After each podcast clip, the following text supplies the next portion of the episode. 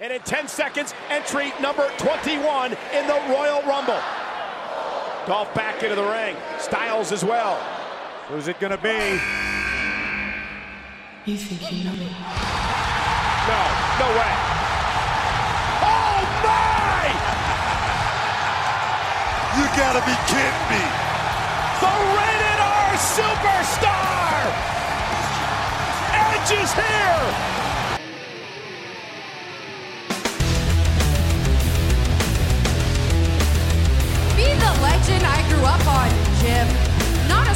Barbecue sauce sales rep who can't even get our roster's name straight.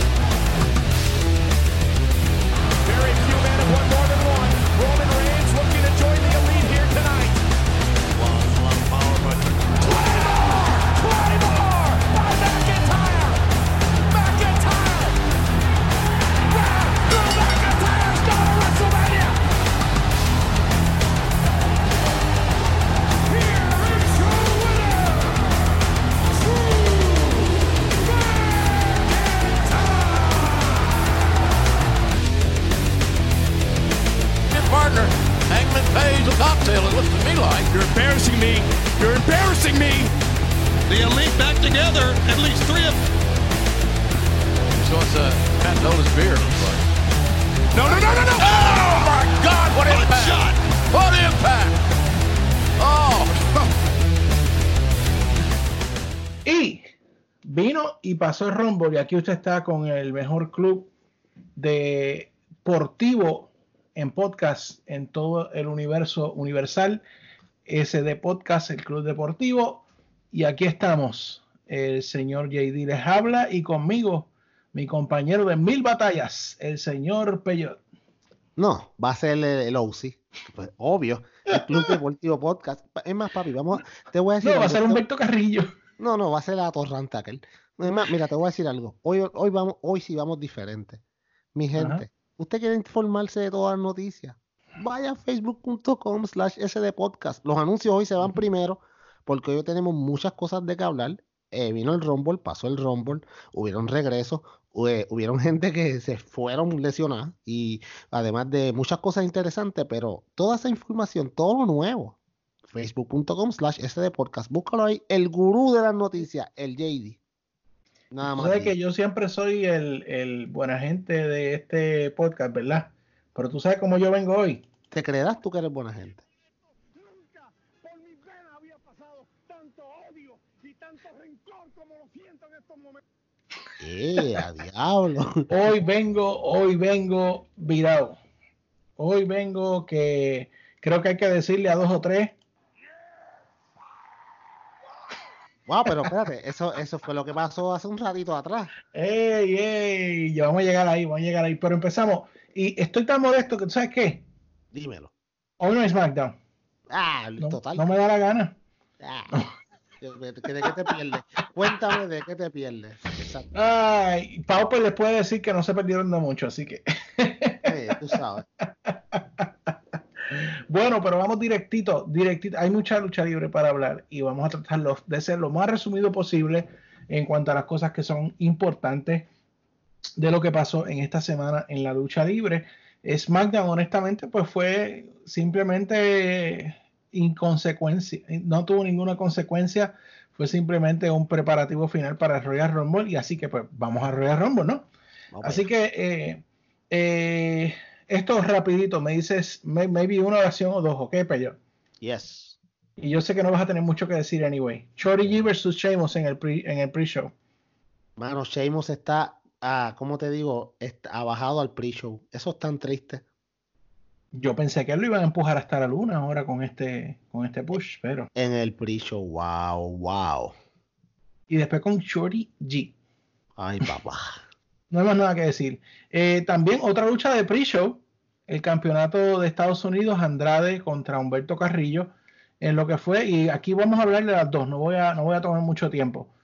Eh, tuvimos una lucha en el pre-show de el Royal Rumble, que para mí el hecho de que fuera en el pre-show yo le perdí interés porque para mí un campeonato que se defiende, a mí el único campeonato que se debe- debería de- defender en el pre-show es el de 24/7.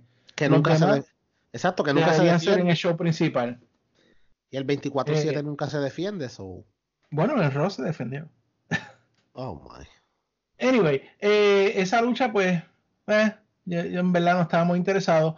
Ahora, la de Monday Night Raw, yo entré desinteresado por el hecho de que habían peleado la noche anterior. Y ya tú sabes, esto es el, rematch del rematch del rematch del rematch. Pero en Raw, eh, a pesar de que la lucha honestamente no me interesó mucho, al final se vio que le estaban dando una oportunidad a Carrillo y pareciera que le iban a dar la oportunidad de ganar. No fue así. Y a eso al final, pues el final pues fue un poco más interesante, por lo menos en mi punto de vista.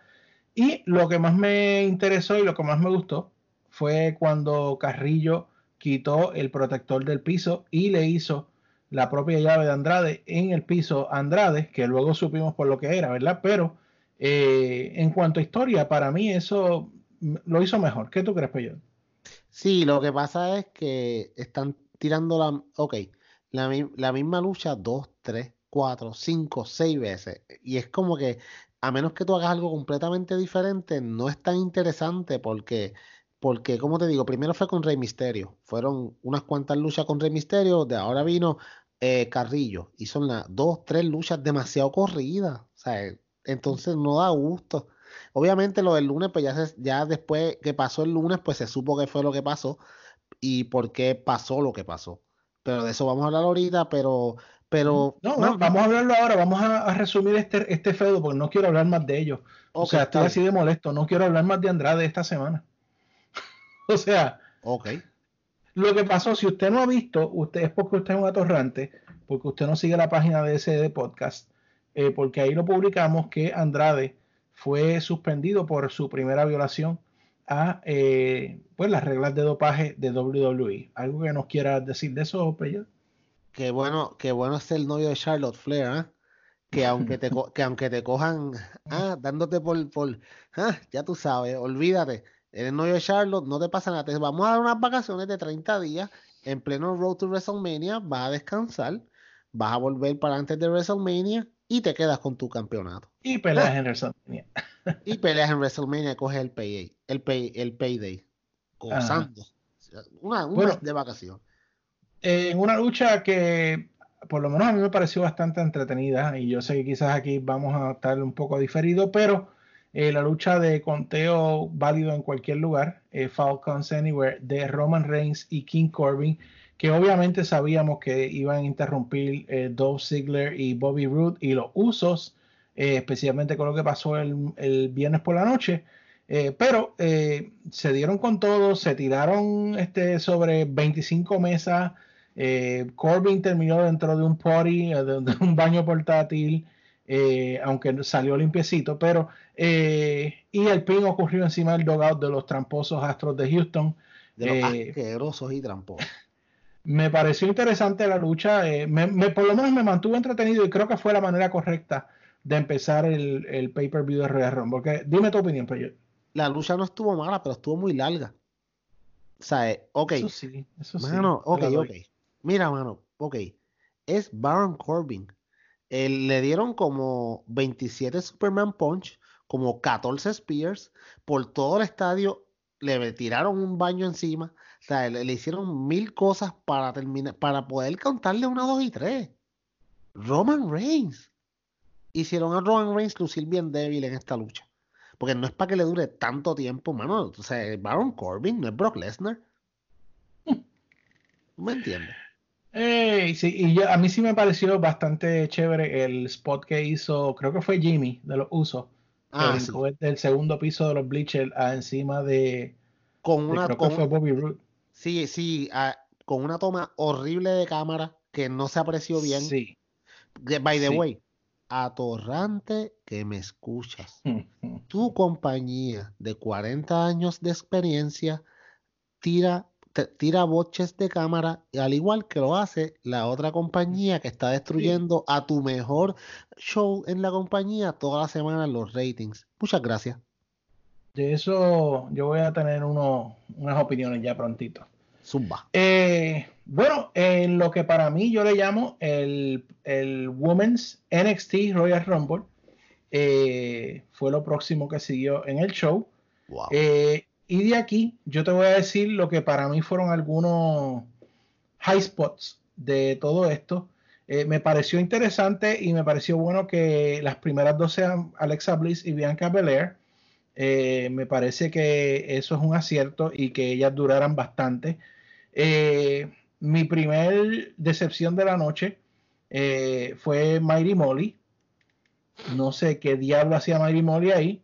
No me interesaba ver a Mighty Molly. Debería estar en su casa tejiéndole suéter a sus nietos. Luego entró Lana, que honestamente Lana por mí podría irse a... Déjame ah. editar esto. Eh, y luego Mercedes Martínez, y eso sí me gustó. Y voy a parar ahí para que tú me des tu opinión de estas primeras y luego sigo con maybe cuatro o cinco más. Háblame de estas primeras seis que entraron. Me gustó eh, mucho, me gustó mucho eh, la, de hecho, todo el rumble de Bianca Belair fue muy bueno. Sí. Lució, lució espectacular. Le dieron el espacio para brillar. Eh, una que me sorprendió mucho, y lo tengo que decir, es Alexa Bliss, que no esperaba que durara tanto tiempo en el cuadrilátero, porque ella, con su historial de lesiones, etcétera, muy bien. Eh, Por mí podría durar hasta el final. Ah, no, yo no tengo problema en que se quede toda la noche en el ring. Eso para mí no me molesta. Eh, pero, pero eh, como dijiste, Molly, whatever. Eh, Mercedes Martínez hizo un buen showing, le debieron dar un poco de más tiempo, pero entiendo lo que querían hacer. Pero sí, mano, hasta lo que hasta ahora, esa, esa entrance. Y Nicky Cross, me olvidaba decir que Nicky Cross estaba ahí. Ah, ah, ahí vamos a lo malo. Porque entonces Nicky Cross con Alexa no utilizaron el que son pareja a veces para, para, poder desarrollar esa química que hacen siempre en el Royal Rumble, que hay cuando entra una pareja, están un tiempo que están, claro, están trabajando juntas y ellas trataron en uno que otro, pues ellas entraron, ay, vamos a abrazarnos, loca, tú estás en el Rumble. Se tiraron el spot de los best friends. Sí, sí, ah, también, sí, exacto. Y, y, un abrazo tú estás en el Rumble, tú tienes que pelear, tú no tienes que estar abrazándote, tú tienes que estar pendiente porque hay más personas que, Si yo fuera pareja de Alexa, la estaría abrazando también. Ya mi perdón. bueno, a ti es el que te botan de la casa, así que usted diga lo que quiera. Bueno, eh, voy a seguir con un, corillito más eh, y vamos así de grupo en grupo para así pues ir avanzando. Eh, como dije, entró Lana y pues después de Mercedes, que fue la que siguió a Lana, entró Liv Morgan, lo cual no me sorprendió y fue muy predecible si me pregunta. Y luego Mandy Rose, le siguió entonces un corillo de NXT. Así que voy a dejarme en Mandy Rose, Candice LeRae y luego Sonia Deville. Así que Aquí podemos ver, obviamente estaban entrando las parejas, Mandy Rose y Sonia, es lo mismo. Yo esperaba que fueran Fire and Desire dentro del ring. Y esa, yo creo que las vimos un poquito más que, lo que hizo Alexa con Nikki, ¿verdad? Sí, yo creo que ellas tuvieron un poquito más de compenetración en el cuadrilátero, eh, no pun intended. Eh, y no solamente, no, no solamente eso, mano, el spot de la noche. Para mí fue cuando Mandy Rose la van a eliminar cae al piso y todo el mundo piensa que la eliminan y estaba el gordito Ouris en la estaba en, en, la barriga de Ouris y eso es como si fuera un madre queen, papi, tú sabes.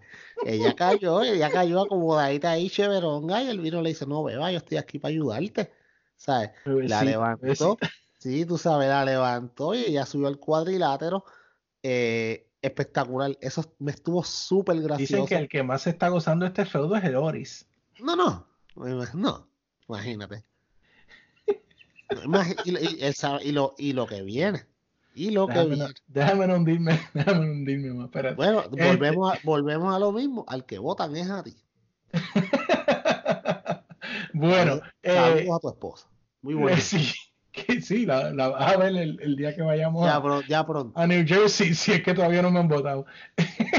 Yo no, yo no lo voy a recoger en New Jersey, para que ella lo sepa. yo sé que ella va a escuchar esto. Bueno, eh, siguió Kairi Sane, que eh, entró más o menos en su rol de eh, princesa pirata. me pareció como un retorno a lo que originalmente ella hacía. Y este, se metió con Fire and Desire y luego le siguió Mia Jim, que es, yo siempre lo digo, lo he, dicho, lo diré y lo seguiré diciendo, la copia Great Value de Ibelis, la boricua. Sí, sí. Eh, eh, y durante todo este tiempo, pues Belair siguió siendo una caballota dentro del ring, eh, eliminando gente por ahí arriba y abajo, a diestra y a siniestra. Eh, luego entró eh, Miss Batista Lover, Dana Brooke, y te dejo para que me des tu opinión de estas próximas. Meh. Next. De verdad no fue nada nada de lo que pasó en, en este rato, excepto Bianca Belair luciendo espectacular, lo demás fue bien. Estas mujeres sin pena ni gloria entraron al cuadrilátero. Y seguimos con Sin Pena ni Gloria Tamina, que yo no sé Lo qué diantre hacía en el Rumble. No, no, para mí no debió estar ahí. Ta- Tamina ya no debería ser considerada luchadora de roster, honestamente. Eh, Dakota Kay, eh, Chelsea Green, o sea, Corillo de NXT. Y hasta aquí, el, eh, o sea, aparte de Bliss, aparte de lo de Aris y aparte de lo de Belair, todo lo demás era relleno. Y en el spot número 17 entró la favorita de Peyot, Charlotte Flair. Maldito androide. Hola, soy Charlotte Flair. Vengo a ganar el Rumble. Mi novio es Andrade. ¿Quieres ver mi sortija? Diez veces campeona. Le ganaré a mi padre. Ay, ay, Luego entró Naomi, que para mí fue una grata sor- Yo soy fan de Naomi, tengo que aceptarlo.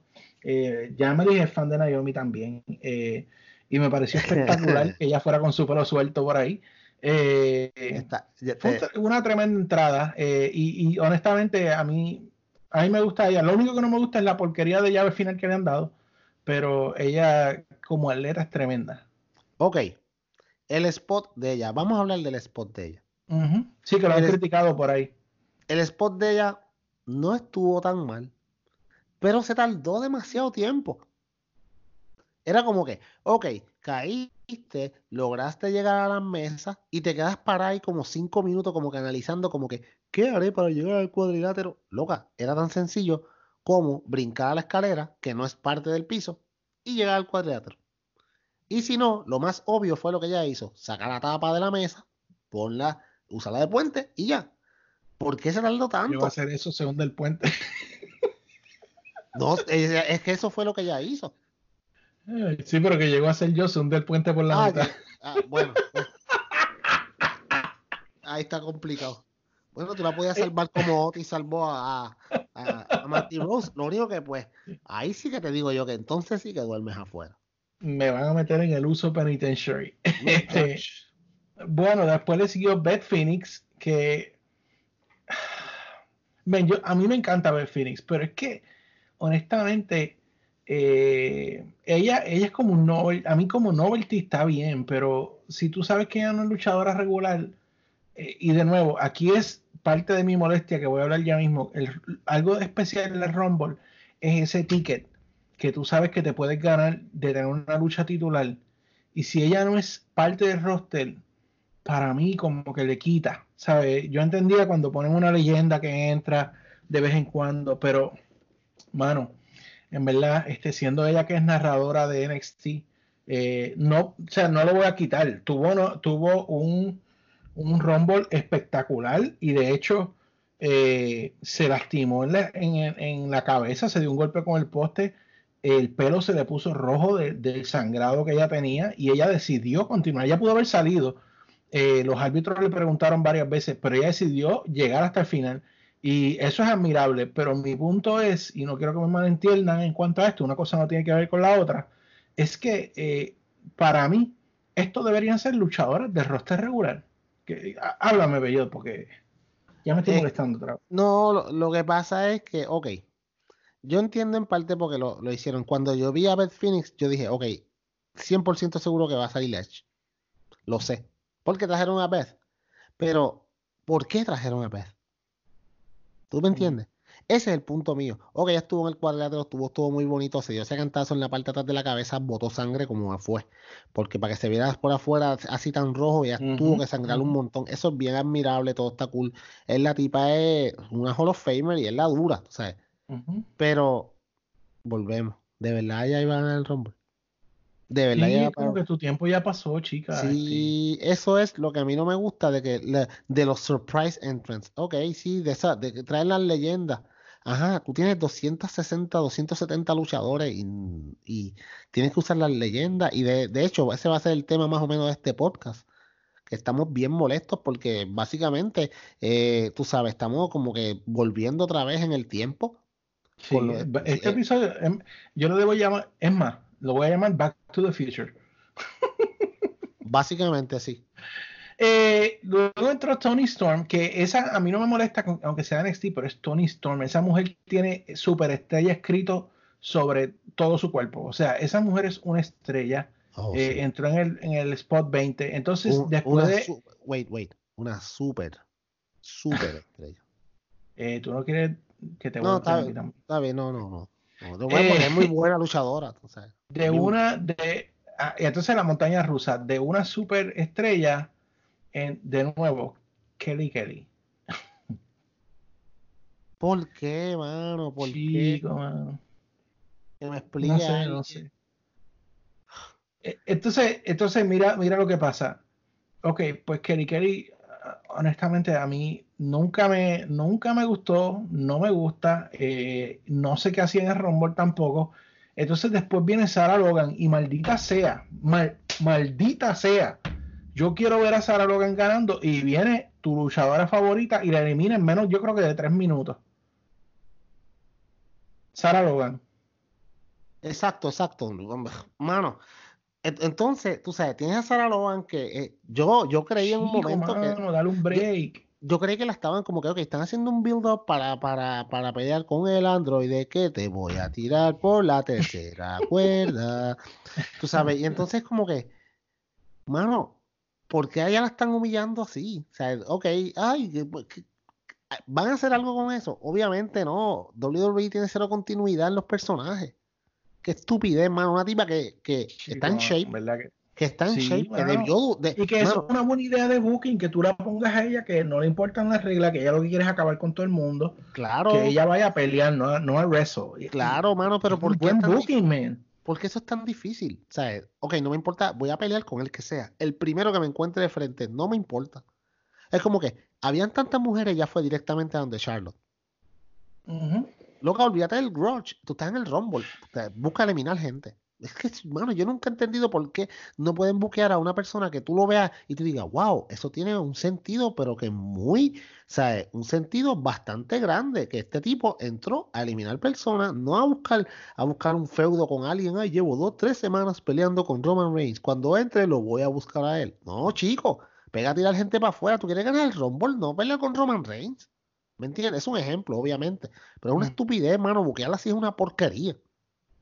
Bueno, después entró Natalia, que sí se volvió en pareja con su amiga, eh, la Glamazon, Beth Phoenix, y, y eh, desataron ¿verdad? caos entre las luchadoras. Le siguió Cia Lee, que me va ni me viene. Eh, Selena Vega, que. eh, ay, Selena, chica. Eh, Shotzi Blackheart, que no me interesa. O sea, miren, miren el roster que está entrando en el Royal Rumble. Eh, luego Carmela, que a mí se me había olvidado que Carmela estaba en el roster. Así de eh, interesante es. Y eh, Tegan Knox. Y lo voy a dejar ahí porque quiero hablar del próximo que viene después. Pero háblame de estas que, de este corillito que te mencioné, si algo tienes que decir. Celina Vega, nada más digo. Lo demás es inconsecuente. Celina Vega. Ay, Peyot. Y Sí. aquí yo. Eh, yo quiero dirigirme a los atorrantes en este momento.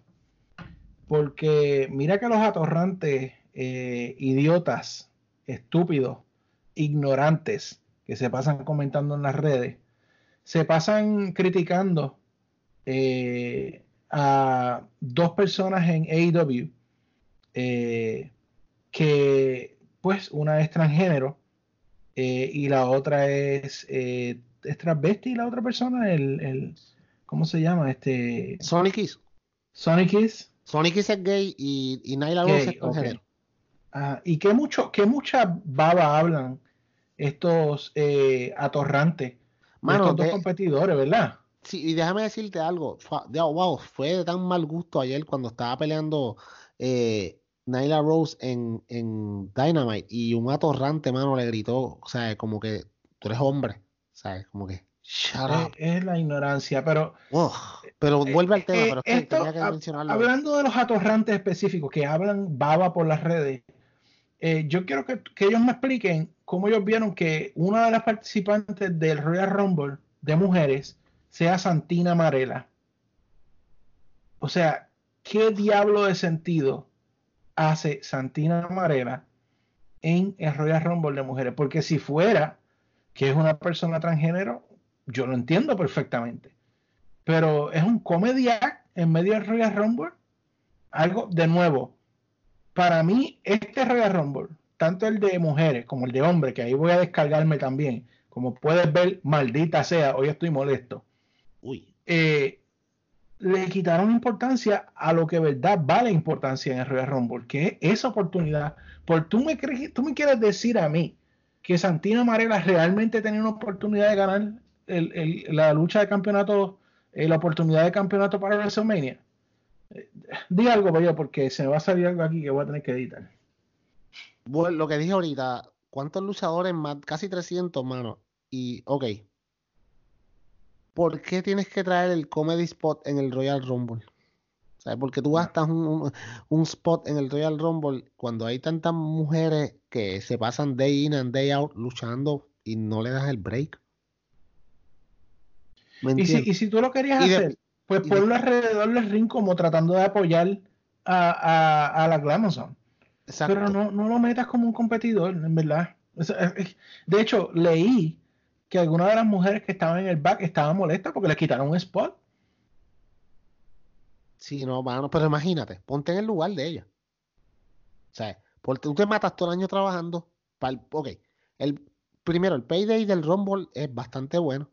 Segundo, no solamente el payday, pero el, la- te- es cuando más gente te ve. Tú puedes lucir súper bien y te puede ayudar a, es uno de los más populares de, de los pay-per-view de ellos. Exacto, tú puedes, eso te puede llevar a ti a algún tipo de desarrollo. Eventualmente puedes llegar hasta luchar en WrestleMania. O sea, entonces que te quiten esa oportunidad para dárselo a, a Santina Mare. Oh my. Yo me siento hasta como con bochorno de decir esto. Y en el spot 29. Está bestial, mano. O sea, 29. Entonces, la 30, ay, Dios Es mío, dale, dale. que era quien yo creía y quien yo creo que debió haber ganado, es Shayna Baszler.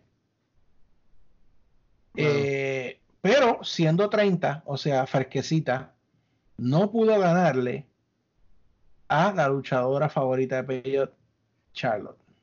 Eso le quita tanto a Shayna Baszler.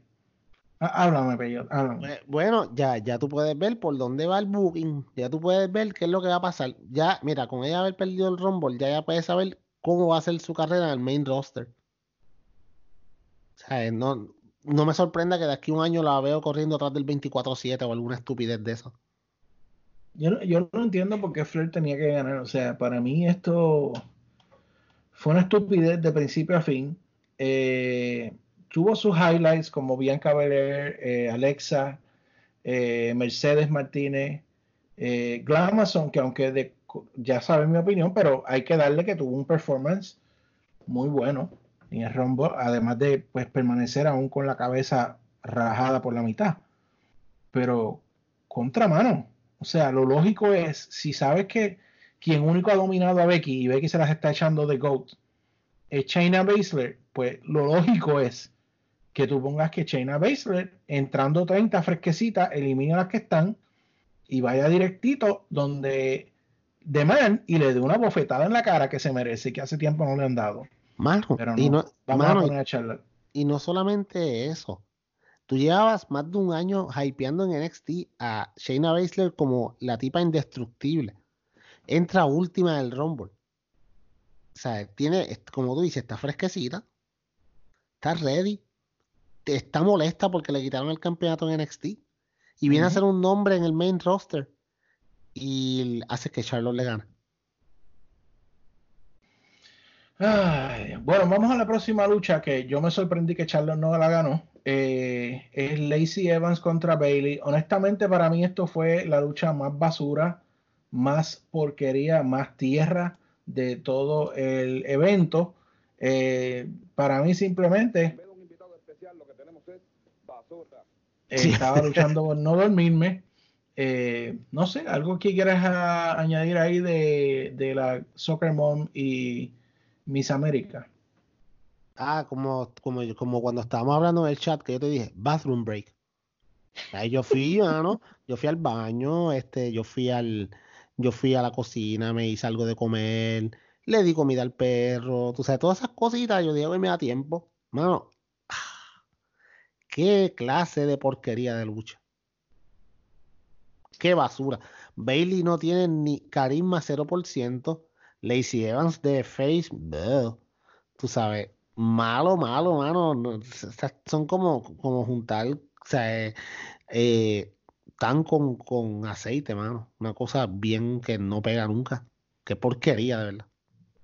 Eh, bueno, después le siguió lo que para mí, para mí, quizás aquí pues no vas a estar de acuerdo, pero para mí fue la mejor lucha de la noche entre The Fiend y Daniel Bryan. Y me explico, para mí fue la mejor lucha porque en cierto momento uno pensó que Daniel Bryan tenía una oportunidad de ganar. Eh, la ofensiva estuvo brutal, o sea, la espalda de Daniel Bryan estaba a rojo, carne vivo. Eh, eh, obviamente, pues las movidas, sabemos que Daniel Bryan, este hombre es uno de los mejores luchadores técnicos de nuestro tiempo. Y honestamente, pues me pareció bastante interesante. y honestamente, pues me da aún ganas de, que este feudo no se haya acabado todavía, porque está la inquietud de que Rabbit le iba a decir a Daniel Bryan la forma de ganarle al fin.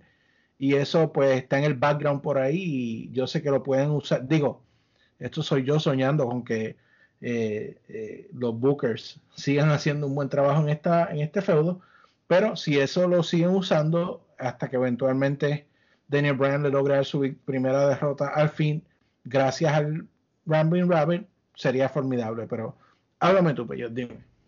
Eh, la lucha estuvo buena. Para mí, no sé. Es que, mano, es que son bookings tan predecibles. Es triste porque, ok, ay, de verdad tú pensabas que Defin iba a perder. O sea, Bueno, no, pero en ciertos momentos sí se vio como que el Bryan iba a conseguir el 3. Yo no sé, mano, de verdad que para mí que yo, yo como yo estaba como que a la expectativa de que, ok, ¿cuándo Daniel Bryan va a perder?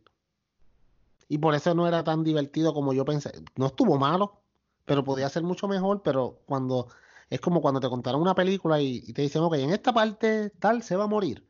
Y está llegando esa parte y tú, ok, ok, como que ya mismo se muere, ya mismo se muere. ¡Ay! Se murió. Mira, ahí era. Así yo lo vi. Eh. De verdad. Eh, Dios mío, en- yo no puedo creer que voy a decir esto, pero otra lucha que honestamente fue para mí tremenda, tremenda y asquerosa. un invitado especial, lo que tenemos es basura. Becky Lynch contra Asuka. Eh, ajá. Cuando Asuka iba a usar el, el polvo verde, el Green Mist, eh, Becky le dio una patada en la barriga, lo que hizo que eh, Asuka escupiera hacia arriba y le cayera ella misma y la planchó. ¡Wow! Válgame, papi, ¿tú te imaginas 30, 30 escritores creativos en el, en el cuarto con Vince y el corillo? ¿Qué vamos a hacer para esta lucha? Y uno de ellos diga, mano, se me ocurre una idea brillante. Que Becky le dé en la barriga cuando ella le vaya a tirar el, el mist y ese mist le caiga en los ojos y ella no pueda ver y pierda. Y ¡Oh, todo, Dios! wow, a la verdad que tú eres brillante. Eso es lo que vamos a hacer. Así con tono de Mexica, con tono de novela mexicana y todo. Así.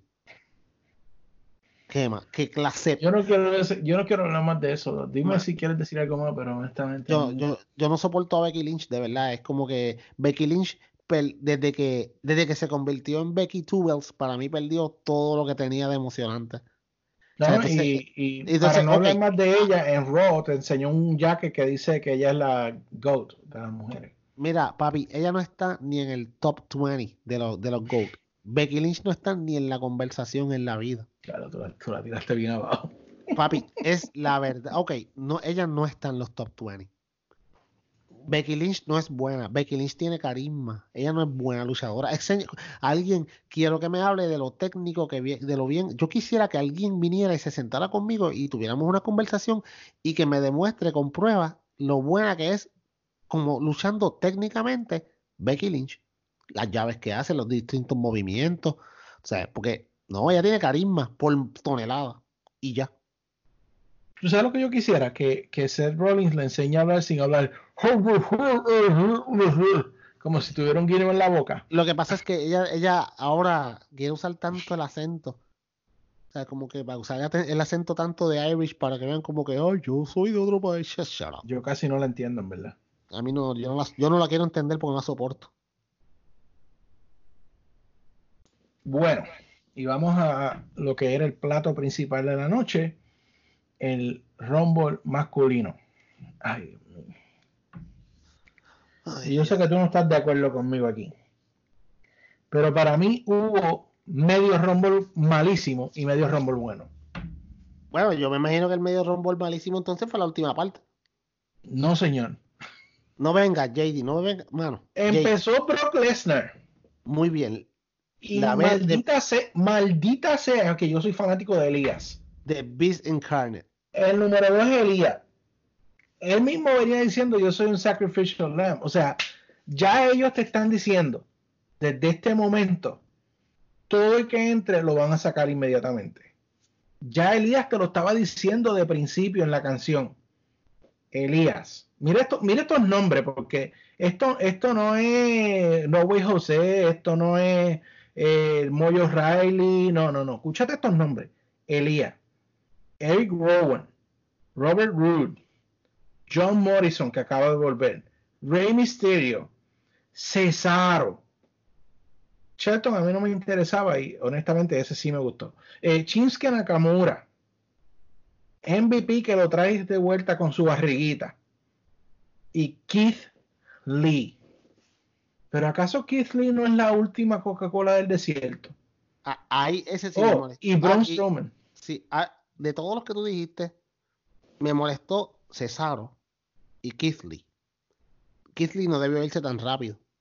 Loco, estos son nombres, esto no- de nuevo, esto no es No Way José, esto no es el B-Team, esto no, estos son luchadores que se supone que son estrellas de tu roster y tú las estás tirando así como si nada. O sea, ¿quién es, quién es Brock Lesnar? ¿Dios? ¿Cristo? ¿Jesús? ¿Quién? ¿Mahoma? Eh, qui- ¿Quién? O sea, yo puedo entender, ok, le voy a dar que los primeros tres se le hizo fácil a, él. Pero cuando se unió Kofi con Rey Misterio y Big E, y él los saca a los tres, ya ahí ya, ya tú me perdiste. Es más, cuando viene después eh, Strowman y Keith Lee, y tú los pones a sacarse entre ellos, yo decía, pero qué estupidez es esta. O sea, si yo estoy en el Rumble y yo veo lo que está haciendo Brock Lesnar, pues ¿qué tú crees que voy a hacer? Mira, vamos a sacar a Brock Lesnar y después tú y yo nos saltamos a palo. Pero no. La estupidez de que entre Strowman y Keith Lee había que pelearse y por supuesto Brock Lesnar lo sacó. Eso Eh, estuvo, yo, eso- yo- eso- eso yo te digo, estuvo estaba un- bien molesto. eso estuvo un poco no creíble, pero yo entiendo, después que pasa todo, yo entiendo lo que ellos quisieron hacer, que no fue de tu agrado, bueno, quizás los luchadores que No, pusieron, y, y parece que yo soy el único, porque yo he visto por ahí todo el mundo diciendo, ah, qué tremendo Rumble, lo que sí, este fue el mejor Rumble de los últimos cinco años. no, no es para tanto tampoco, pero, pero, O sea, pero yo entiendo lo que Es más, métele a Carl Anderson ahí que entró después, métele a el mismo Riddle. Mira, si, si Lesnar se acaba a Riddle, yo hubiese tenido un pop, porque uno sabe lo que está pasando. Pero eh, en parte ellos cambiaron eso y Riddle no salió porque, porque por lo que pasó. So, eso fue parte de los cambios. Ahora bien, yo entiendo lo que querían hacer con Lesnar. eh, ok, mano, pero ya tú, tú no. Ok, yo, a mí me encantó. Yo lo acepto. me- para mí estuvo súper cool. Pero, hablando ya, usa- utilizando el más común de los sentidos que casi nadie usa, que es el sentido común tú sabes, yo pienso que no era necesario, no era necesario mostrarle a la gente una vez más que Brock Lesnar es una bestia. Ya todo el mundo lo sabe. O sea, ya todo el mundo lo sabe. La intención era que lo sacara Drew McIntyre. Ok, está bien. Pero, ¿por qué tenías que entonces, si le vas a, si ibas a hacer eso, o sea, debieron ir, como te digo, haciéndolo de poco a poco, eh, de, de, trafa, de, de, del más tráfala hasta acercarte a un tipo que le durara un buen rato, como por ejemplo, mano, tú querías ser una estrella, Keith Lee no debió salir tan rápido, debieron dejarlo un, un ratito, que ellos, cuando entrara, mira, mano, si yo lo estoy buqueando para que, para que Brock Lesnar parezca una máquina y eventualmente sea Drew McIntyre el que lo saque, yo lo que hago es que cuando entra Keith yo, ellos dos empiezan a pelear y cuando entran, los dejo que entren otras personas y que ellos los tiren al piso o los noqueen, cada uno los saque, Ujú, los saque hacia afuera y de Hazle F, es más, hazle F5 y déjalo que en una esquina tirado. Y no, o no, que, que ejemplo, que vamos a poner que después, eh, vamos, de lo- ok, entró eh, después ponle que entre uno de los del B-Team, y después ponle que entre, qué sé yo, eh, al que están hundiendo más que nadie en el mundo, Matt Hardy, ponle. Pues eh, entró Matt Hardy, pues viene, viene Lesnar, coge a Matt Hardy, le da una pela y lo tira para afuera. Eh, viene Keith Lee, coge a uno de los del B-Team y lo tira para afuera. Y ellos siguen peleando entre ellos mismos. Eventualmente Lesnar saca a Lesnar saca a Keith Lee y entonces ahí sale Drew. Y entonces hubiera sido, pero le dabas el rob a Keith Lee de estar mucho rato en el rombo, hermano. Keith Lee no estuvo ni dos minutos, una cosa así. Y eso para mí fue una pérdida de persona, de, de un, de un tipo que, hermano, que va hacia arriba. Eso fue lo que a mí no me gustó. De verdad. Y- entonces, eh, a mí este Braun Strowman no me extraña porque Braun Strowman es el nuevo Big Show. Pero eh, Keith Lee me molestó. Eh, Chims que, que de nuevo es una superestrella, aquí lo tratan como si nada. Pero vamos a decir que te lo compro porque es más pequeño que, que, que Lesnar y no es el mismo estilo. Pero específicamente me molestó mucho cuando Kofi, Ray y Big E se unieron. Contra, eh, o sea, son dos ex campeones mundiales. Y Big E, que es otro que para mí la WWE debería estar empujando hasta la luna. Este tipo le puede hacer frente a Brock Lesnar y lo, y lo sacan así. Mira, yo de verdad, honestamente, yo estaba molesto. Yo estaba bien molesto. O sea, no disfruté nada de esa primera parte del Rumble. Luego entra Ricochet, que ese sí yo esperaba que lo sacaran en nada. Oh, Sin embargo, este sí se queda tirado en el piso. Luego le da un golpe bajo a Lesnar. Después que entró el señor Salvador Drew McIntyre, que de hecho, si usted es fanático del Club Deportivo, usted sabe que yo me atrevo a decir desde el primer episodio de este podcast, nosotros venimos llamando a Drew McIntyre como el, El Salvador. Él es el que puede salvar a la WWE. eh, y esto sí fue un choice correcto. Esto sí tenía que pasar. Él sí tenía que eliminar a Brock Lesnar. y Pero no había- solamente, no solamente eliminarlo, ¿cómo lo eliminó? con el Claymore automáticamente pones al no solamente pones a Drew McIntyre over, pero pones a su patada over. O sea, ya su movimiento final sacó a Lesnar del Rumble. O sea, automáticamente lo legi- legitimiza el, eh, su movimiento y lo hace, o sea, lo hace un movimiento importante. Y eso fue excelente, de verdad. Eso, esa eliminación fue excelente. Entonces ahí empezamos ya entonces y la segunda parte del Rumble y que te lo paso a ti para que entonces la sigas diciendo. Sí, señor. Eh, luego de eso, pues eh, entró The Miz, AJ Styles, Dolph Ziggler, Carl Anderson. eh, y de aquí, pues yo sabía que ninguno de esos iba para ningún lado. Eh, y de hecho, pues yo esperaba, sí esperaba, obviamente, siendo AJ uno de mis favoritos, que durara más tiempo, pero sí luego nos enteramos eh, que se lastimó, ¿no? Y tuvieron que hacer un audible, lo que se llama un, cambio en, en el Go para sacarlo porque se lastimó el hombro, me parece, ¿verdad? Para allá. Sí, eh, cuando, cuando sale Edge, que está haciendo Spears, y cuando le hace la Spear a AJ Styles, AJ Styles trata de venderla también, que da una vuelta, y entonces cuando da la vuelta en el aire, no dio la vuelta completa y cayó en el hombro y se separó el hombro.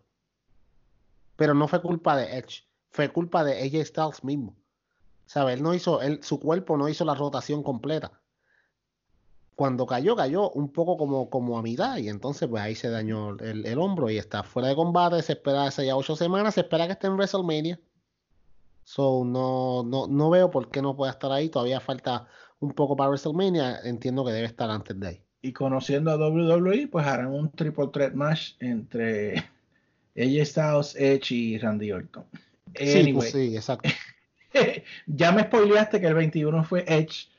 Este, Pero es que tenía que decirlo porque cómo voy a decir qué le pasó Sí. a AJ Styles. Sí, eh, o sea, eh, se venía rumorando de hace tiempo de que él iba a aparecer. Él puso un post eh, fake en Instagram eh, de que estaba en, North Carolina cuando realmente pues apareció en el 21.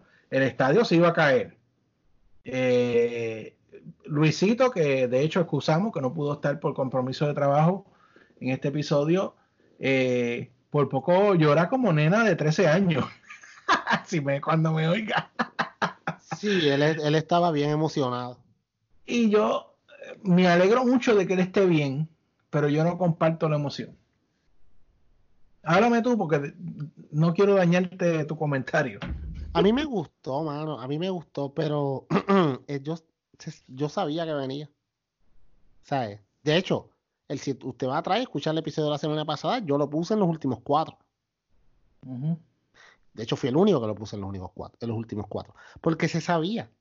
O sea, cuando el río suena es porque, porque piedras lleva, como dice, dice aquí en Puerto Rico.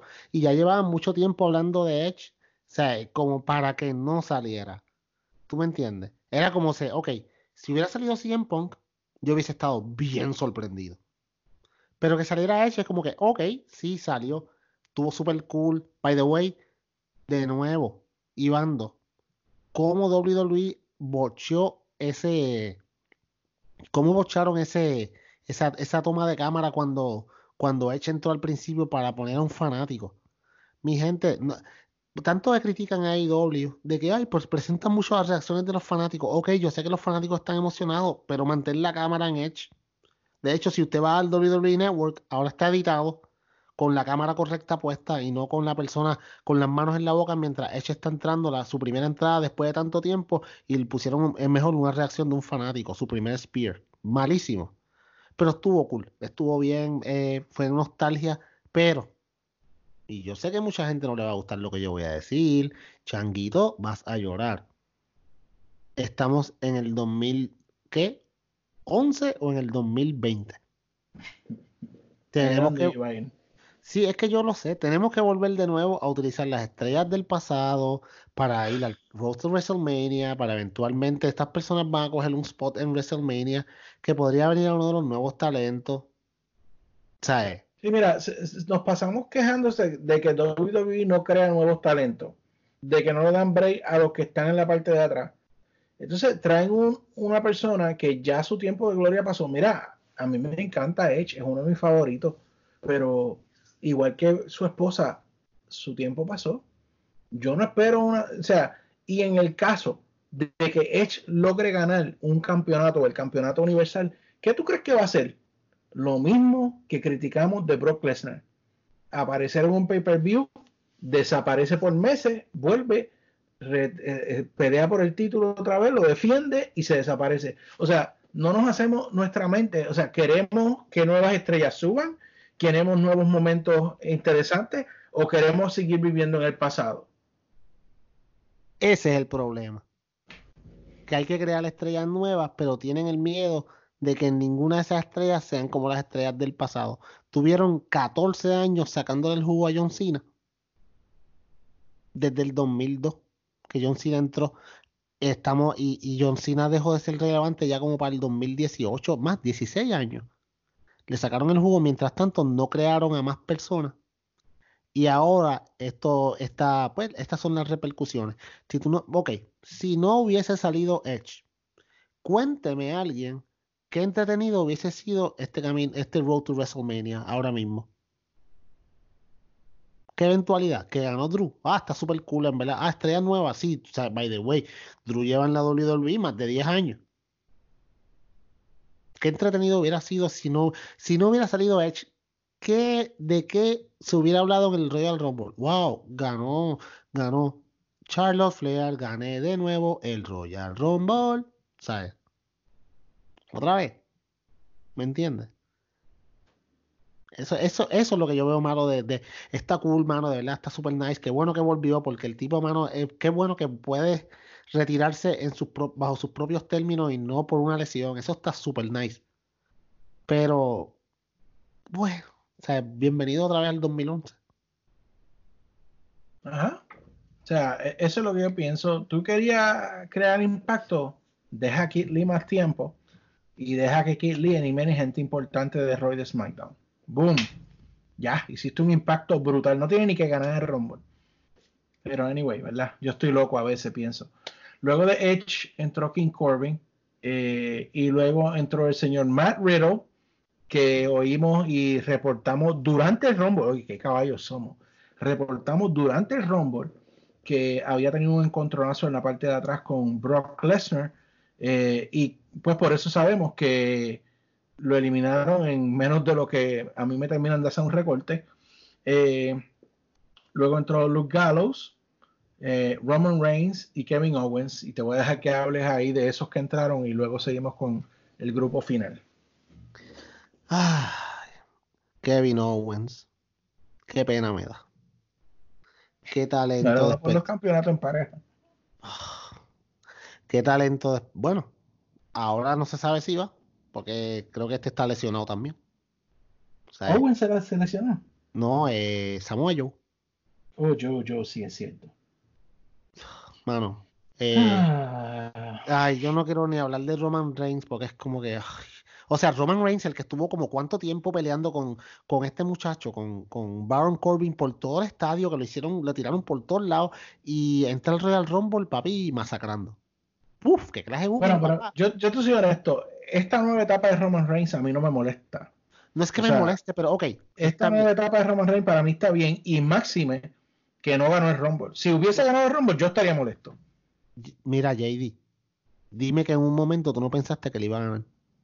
Claro, Ah, por pues. supuesto que sí, pero, pero, pero vamos a llegar ahí al final. Pero el punto es que él, eh, eh, pues, te hace creíble de que él va a ganar, porque No, ya es que no, un par de veces. Es que Digo, no es- ganó una vez, pero, pero, pero impulsó a quien tenía que ganar. sí, pero es Porque que no es- lo mismo que tú elimines a Roman Reigns al final, a que elimines a Luke Gallows a lo último. Pero no es eso, eso está bien, pero no es creíble por la lucha que tuvo antes. Si él no hubiese luchado antes con Corbin, yo te compro todo lo que tú me acabas de vender. Es más, te doy un tip para bregar. Sí, pero, Pero, entró o sea, 26 de 30, Rey. ¿qué Tampoco estuvo importa? desde el 10. Está bien, pero estuvo peleando por, por 25 minutos en un street fight. O en una lucha por no false count anywhere, que es donde te dan más duro, se supone. Y él entró fresco. Wow. O sea, él entró como si nada. Ok, No, mano, yo eh, entiendo que lo eh. quieren poner como el Superman, pero es, es, es una exageración. Eso es lo que un poco de jugo desde A, a que no le tiras una, prue- tirar una pruebita a Vince. No, hay gente que está, hay gente que, que es como Triple H, que nunca le hicieron una prueba. Bebo, ni, ni Randy Orton. Mm. No, ach- ey, vamos. Ajá. Vamos, seguimos. Eh, luego entró Aleister Black en el turno 28. Samoa Joe fue el 29. Y el 30, pues fue eh, el señor Mesías de Monday Night Raw, Seth Rollins, que entró con todo su Outer Circle.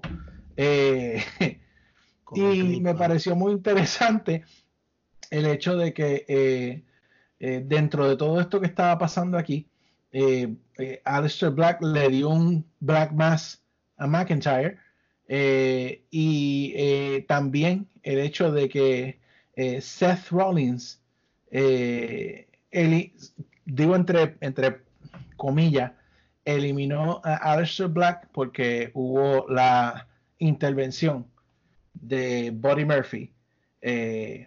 Así que dentro de todo, Aleister Black sí lució patea trasero, pero para mí, esto, fíjate, esto para mí fue interesante, porque a mí me gustaría que si van a seguir con esta vaina de Kevin Owens y Samoa Joe contra el Outer Circle, que Aleister Black se meta a ayudarlos, no porque lo llamaron como los Viking Raiders whatever number ellos tienen, sino porque tiene en contra de, de, de Rollins y de eh, Buddy Murphy que le costaron su oportunidad en el Royal Rumble.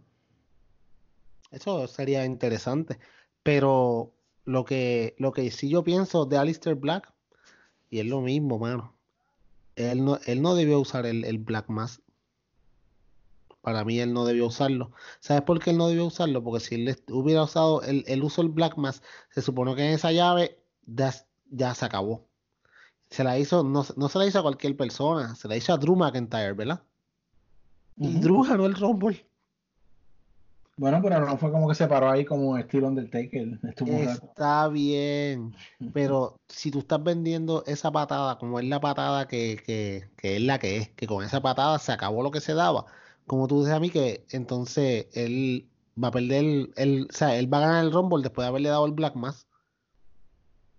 Es como si, tú, si, como si Triple H te hace, te hacía a ti el pedigree, tú te levantabas y después ganabas el Rumble la movida sufre, pienso yo, como un, como, como finisher, porque te hicieron el finisher, pero con todo y el finisher que te hizo eh, Alistair Black, como quiera, tuviste la fuerza para ganar el Rumble. Que no, no lo veo mal para, el, para nuestro salvador, uh -huh. Drew McIntyre, no lo veo mal. Sí, acuérdate que eh, todo esto consistía en build up, o sea, en, en elevar a McIntyre. Sí, no, no, yo no tengo problema con eso. No, no lo tomes a mal. O sea, yo no tengo ningún problema. Yo creo que es excelente hacer eso. Pero lo que te quiero decir es que yo lo veo un poco como que no, el problema no es Drew McIntyre ni lo que hicieron con él. Yo estoy súper feliz de verdad por eso. Pero estoy un poco molesto porque le dañaste un poco la imagen que tenía el Black Mass de esta patada de que nadie se levanta. Porque no solamente se levantó Drew, sino que se levantó y ganó el Rumble. Bueno, y para, para, terminar de hablar de Black, porque así pues vamos resumiendo también parte de lo que pasa en Raw. Yo diciendo esto de que me gustaría que él entrara en un feudo con Seth Rollins, porque un feudo de Aleister Black con Seth Rollins bien hecho sería cool. Más en el, en el, en el, en la historia que lleva Seth Rollins de rudo ahora, que, que hace un poco más, mucho más sentido de su babyface run, que fue una basura. Eh, pero cuando llegó Raw, pues le tocó pelear con un Enhancement Talent y cogió el micrófono y dijo pues que él no culpaba a Rollins ni a Murphy, eh, sino que se echa la culpa él mismo y que de ahora en adelante no va a esperar que toquen a su puerta, sino que él va a ir a buscar la pelea él mismo. Muchacho, o sea que ese feudo no va. Muchacho, para mí un feudo de Alistair Black con, con Rollins hubiese sido épico, de verdad. Bueno, pero parece que por ahora no lo vamos a tener. Ay, entonces, y, y que me cuente, ¿qué van, a, ¿qué van a hacer con Rollins? ¿Lo van a poner entonces contra quién? ¿Contra, contra Kevin Owens otra vez? No, yo, yo quiero saber qué puerta va a tocar Aleister Black. ¿La de quién? ¿No, no güey José? O sea, ah, ¿a quién? Está triste. Porque a, a, a, Andrade no va a ser, porque a Andrade le quedan como 38 peleas más con Humberto ahora. Sí, no, ahora está un mes descansando también. Uh, anyway. Eh, quedaron al final este Rollins, Edge, Orton, McIntyre y Reigns. Um, y algo que también me gustó es el hecho de que cuando eliminan a Joe y a Owens se van peleando con eh, el eh, AOP, eh, el Outer Circle. sí, se va hacia y, en Corillo. Y se queda solo Rollins. Eso me gustó. Sí, y ahí él, eh, ahí él le dijo, ahí le dijo a Roman Reigns como que vamos como antes, por los viejos tiempos, tú sabes. Sí, sí, eso quedó bien. Y, y, y Reigns lo miraba como que, ajá, sí, sí, papá. Por eso es que yo digo que esta fue la mejor parte del, del, del, del Rumble, porque estas son las dinámicas que tienen que pasar en el Rumble que lo hacen entretenido. ¿Tú me entiendes? Todo este tipo, mira para ahí todos los feudos que se pueden formar del Royal Rumble si se hace bien. Eh, pero, anyway, eh, eh, queda, eliminan a, a, Rollins y los últimos cuatro son Edge, Orton, McIntyre y Reigns. Eh, y aquí pasó algo brutal dentro del Rumble. y es el hecho de que Edge y Orton estaban ciertamente en alguna manera trabajando en equipo de acordándonos el Raider RKO Pero tú sabías, o sea, yo sé que tú, yo lo sabía, yo lo sabía, Luisito lo sabía, que alguno iba a, eh, que iba a, a, espetarle el cuchillo en la espalda al otro, ¿verdad que sí? Sí, sí, eso. tú sabes. y esta vez fue Edge. Edge le salió más listo a Randy Orton, porque Randy Orton fue como hacerle el RKO y Edge lo agarró en el intento. Eh, y pues, eh, sí, vamos a trabajar juntos y ahí lo elimina. Edge elimina a Orton. Y, me parece que estaba riéndose, como que me dejaste. Sí, sí, quedó muy bien. Eh, y de hecho, pues luego vamos a hablar un poquito de esto, porque ese, ese, segmento sí le quiero dedicar un poco más. pero Reigns creo que fue el que eliminó a Edge, ¿verdad? sí. Sí, Reigns elimina a Edge y quedan entonces Roman Reigns y McIntyre eh, y eh, McIntyre sobrevive al super puño de Roman Reigns. Eh, y cuando le va a hacer el spear, le pega el Claymore en medio del spear y tira al Big Dog. Lo elimina para ganar Drew McIntyre. Y si usted tenía duda del poder de que tiene Drew McIntyre de superestrella, simplemente vea la reacción del público cuando ganó El Salvador y hablamos entonces. Dime, Peyot. Wow, qué clase de momento, mano. Yo estaba tan feliz. Yo brinqué del asiento.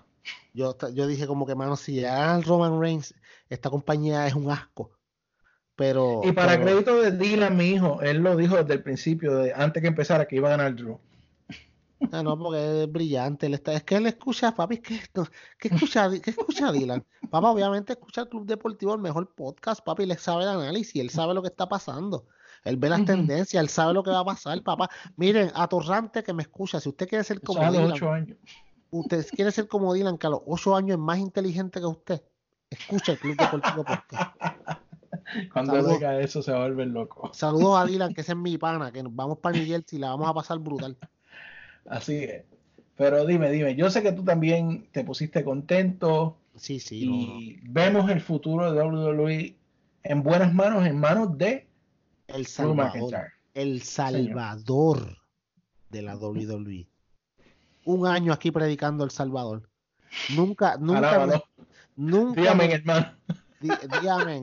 nunca nuestra fe nos abandonó. Sabíamos que eventualmente Don Viejito iba a ver la luz. Y la luz se hizo en el Royal Rumble. Tu ganador del Royal Rumble 2020 directamente a WrestleMania, el señor Drew McIntyre. Y si usted quiere ver lo que es un video emocionante, vaya al profile de Drew McIntyre en Twitter y búsquese uno de los videos que está al principio del profile que enseña la reacción en, Glasgow, Scotland, cuando Drew McIntyre gana. Mano, eso fue como si ellos hubieran ganado la Copa Mundial de la FIFA. En, un sports bar la gente, se, eso se quería caer. yo estoy bien feliz por él, mano. Ese, este, este caballero este caballero eh, estuvo, entró como el escogido de Vince McMahon, el tipo que iba a ser la estrella del futuro, cayó a lo más bajo, yéndose al Three-Man Band. aquella asquerosidad de, de, de, carácter, de personaje que le dieron. Eh, luego se fue y el tipo dijo, me voy de WWE, se va a las independientes, está un rato corriendo por todos lados, eh, llega a Impact, está un tiempo en Impact, Luego vuelve la WWE completamente renovado. Va a NXT. Luego entonces sube al main roster. Y miren lo que es perseverar, hermano, para tus sueños. Y lo ganó este día. Estoy súper contento de ver la mano. De corazón, me alegro que se lo haya ganado. Se lo merece súper full. Eh, esto va a ser una pelea de dos titanes en el ring. Va a estar, esto, esta pelea va a estar bien buena. Vamos a ver cómo se desarrolla este feudo. Obviamente, tenemos a Drew, un tipo que maneja bien el micrófono. O sea, que tiene una presencia en el ring, pues ya tú sabes cómo es. Con, con el señor también, contra el señor eh, Paul Heyman, que es el, pues, por excelencia, el duro del micrófono.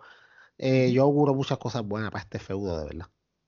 Sí, y hablando de él, Ro empezó con él en el micrófono, este, diciendo que no no iba a hacer esperar a nadie que él retaba a Brock Lesnar, que obviamente era lo lógico. Si Drew decía, eh, voy a retar al fin, yo iba a decir, se chavo esto aquí. Eh, así que eh, retó a Lesnar, luego dice que tiene la- las ganas de pelear, viene el OC y él acaba de enterrarles el último palazo en, en la tumba del OC, le gana a ambos en un handicap match y luego es atacado por Lesnar que le hace el F5 a McIntyre y lo deja tirado en el, en el ring. Eso fue en Monday Night Raw, por supuesto. Algo que By quieras the- comentar de eso. Mano, yo te voy a decir una cosa. Yo espero que el- este review de Raw no sea tan largo porque además de esto y de lo que pasó al final, de verdad Raw fue completamente inconsecuente. Fue un show bien malo. Bien malo. Bueno, Necesito... Ok, va- ya hablamos de Black, ya hablamos de, de Murphy, de Rollins, o sea, lo que nos quedan son dos cositas que quiero hablar. Pues está bien, pero esto, esto estuvo cool. Eh, fue un buen, un- una buena interacción. Obviamente se sabía que él iba con Lesnar, no había break para que hubiera- fuera otra cosa. So, me gusta que empieza el build desde ya, empezando, este build empieza a coger forma. Eh, vamos a ver cómo Sí, se va dando en las próximas semanas. Debe ser exquisito. Esto de lo poco que me disfruto cuando un- una persona que merece estar ahí finalmente gana y ver cómo va llegando hasta, hasta llegar pues a lo máximo que es la victoria que by the way, atorrante que me escucha, hoy estamos aquí, estamos aquí a 30, 30 de enero. Yo voy a tirarme la más primera largo de la pa- historia. sí, el mes, el mes de 84 días. Eh, yo voy a tirarme la primera predicción de WrestleMania, que es la más obvia, el señor Drew McIntyre va a ganar el campeonato. Ya, Yo creo que ahí nadie puede dudar eso. Pero yo tengo que decirlo oficialmente porque para picarte delante a ti, para que después tú no digas, yo lo dije primero. No, papá. Ahora, eh, en cuanto a las dos cositas que quiero hablar, eh, tuvimos una lucha también como de 2008-2009 entre Rey Misterio y MVP. Guay. Y esto para mí fue una sorpresa porque yo pensaba que MVP era un, un special appearance en el Rumble, pero ellos lo están vendiendo como que es parte del roster de nuevo. No, no, MVP no, no, está en su mejor condición. Eh, y de hecho, esta lucha no tenía sentido. MVP la pierde con Rey, que no es por quitarle a Rey, Rey es una leyenda, pero luego anuncia que se va a retirar. Entonces, Ah, no sé qué decir. guay. Bueno, cuando, cuando salió la música de MVP, la gente como que, ajá. El tipo nunca fue tan relevante como para darle un spot en el Rumble y al día después también. Ah, que se iba a retirar, debió decirlo, esta es mi última lucha. Y hubiera sido Exacto. porque la gente le la Algo gente más lo- ceremonial, hubiese Claro. tenido más sentido. O sea, le, le hubiera dicho, yo quería terminar mi carrera aquí en, en, en jun- frente a ustedes, bla, bla, bla, pero no dijo nada y fue como que sin pena ni gloria perdí, bye. Y después el otro día, ay, me retiré.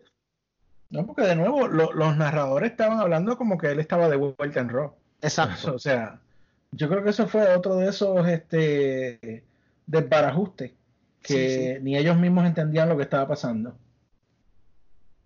Malísimo.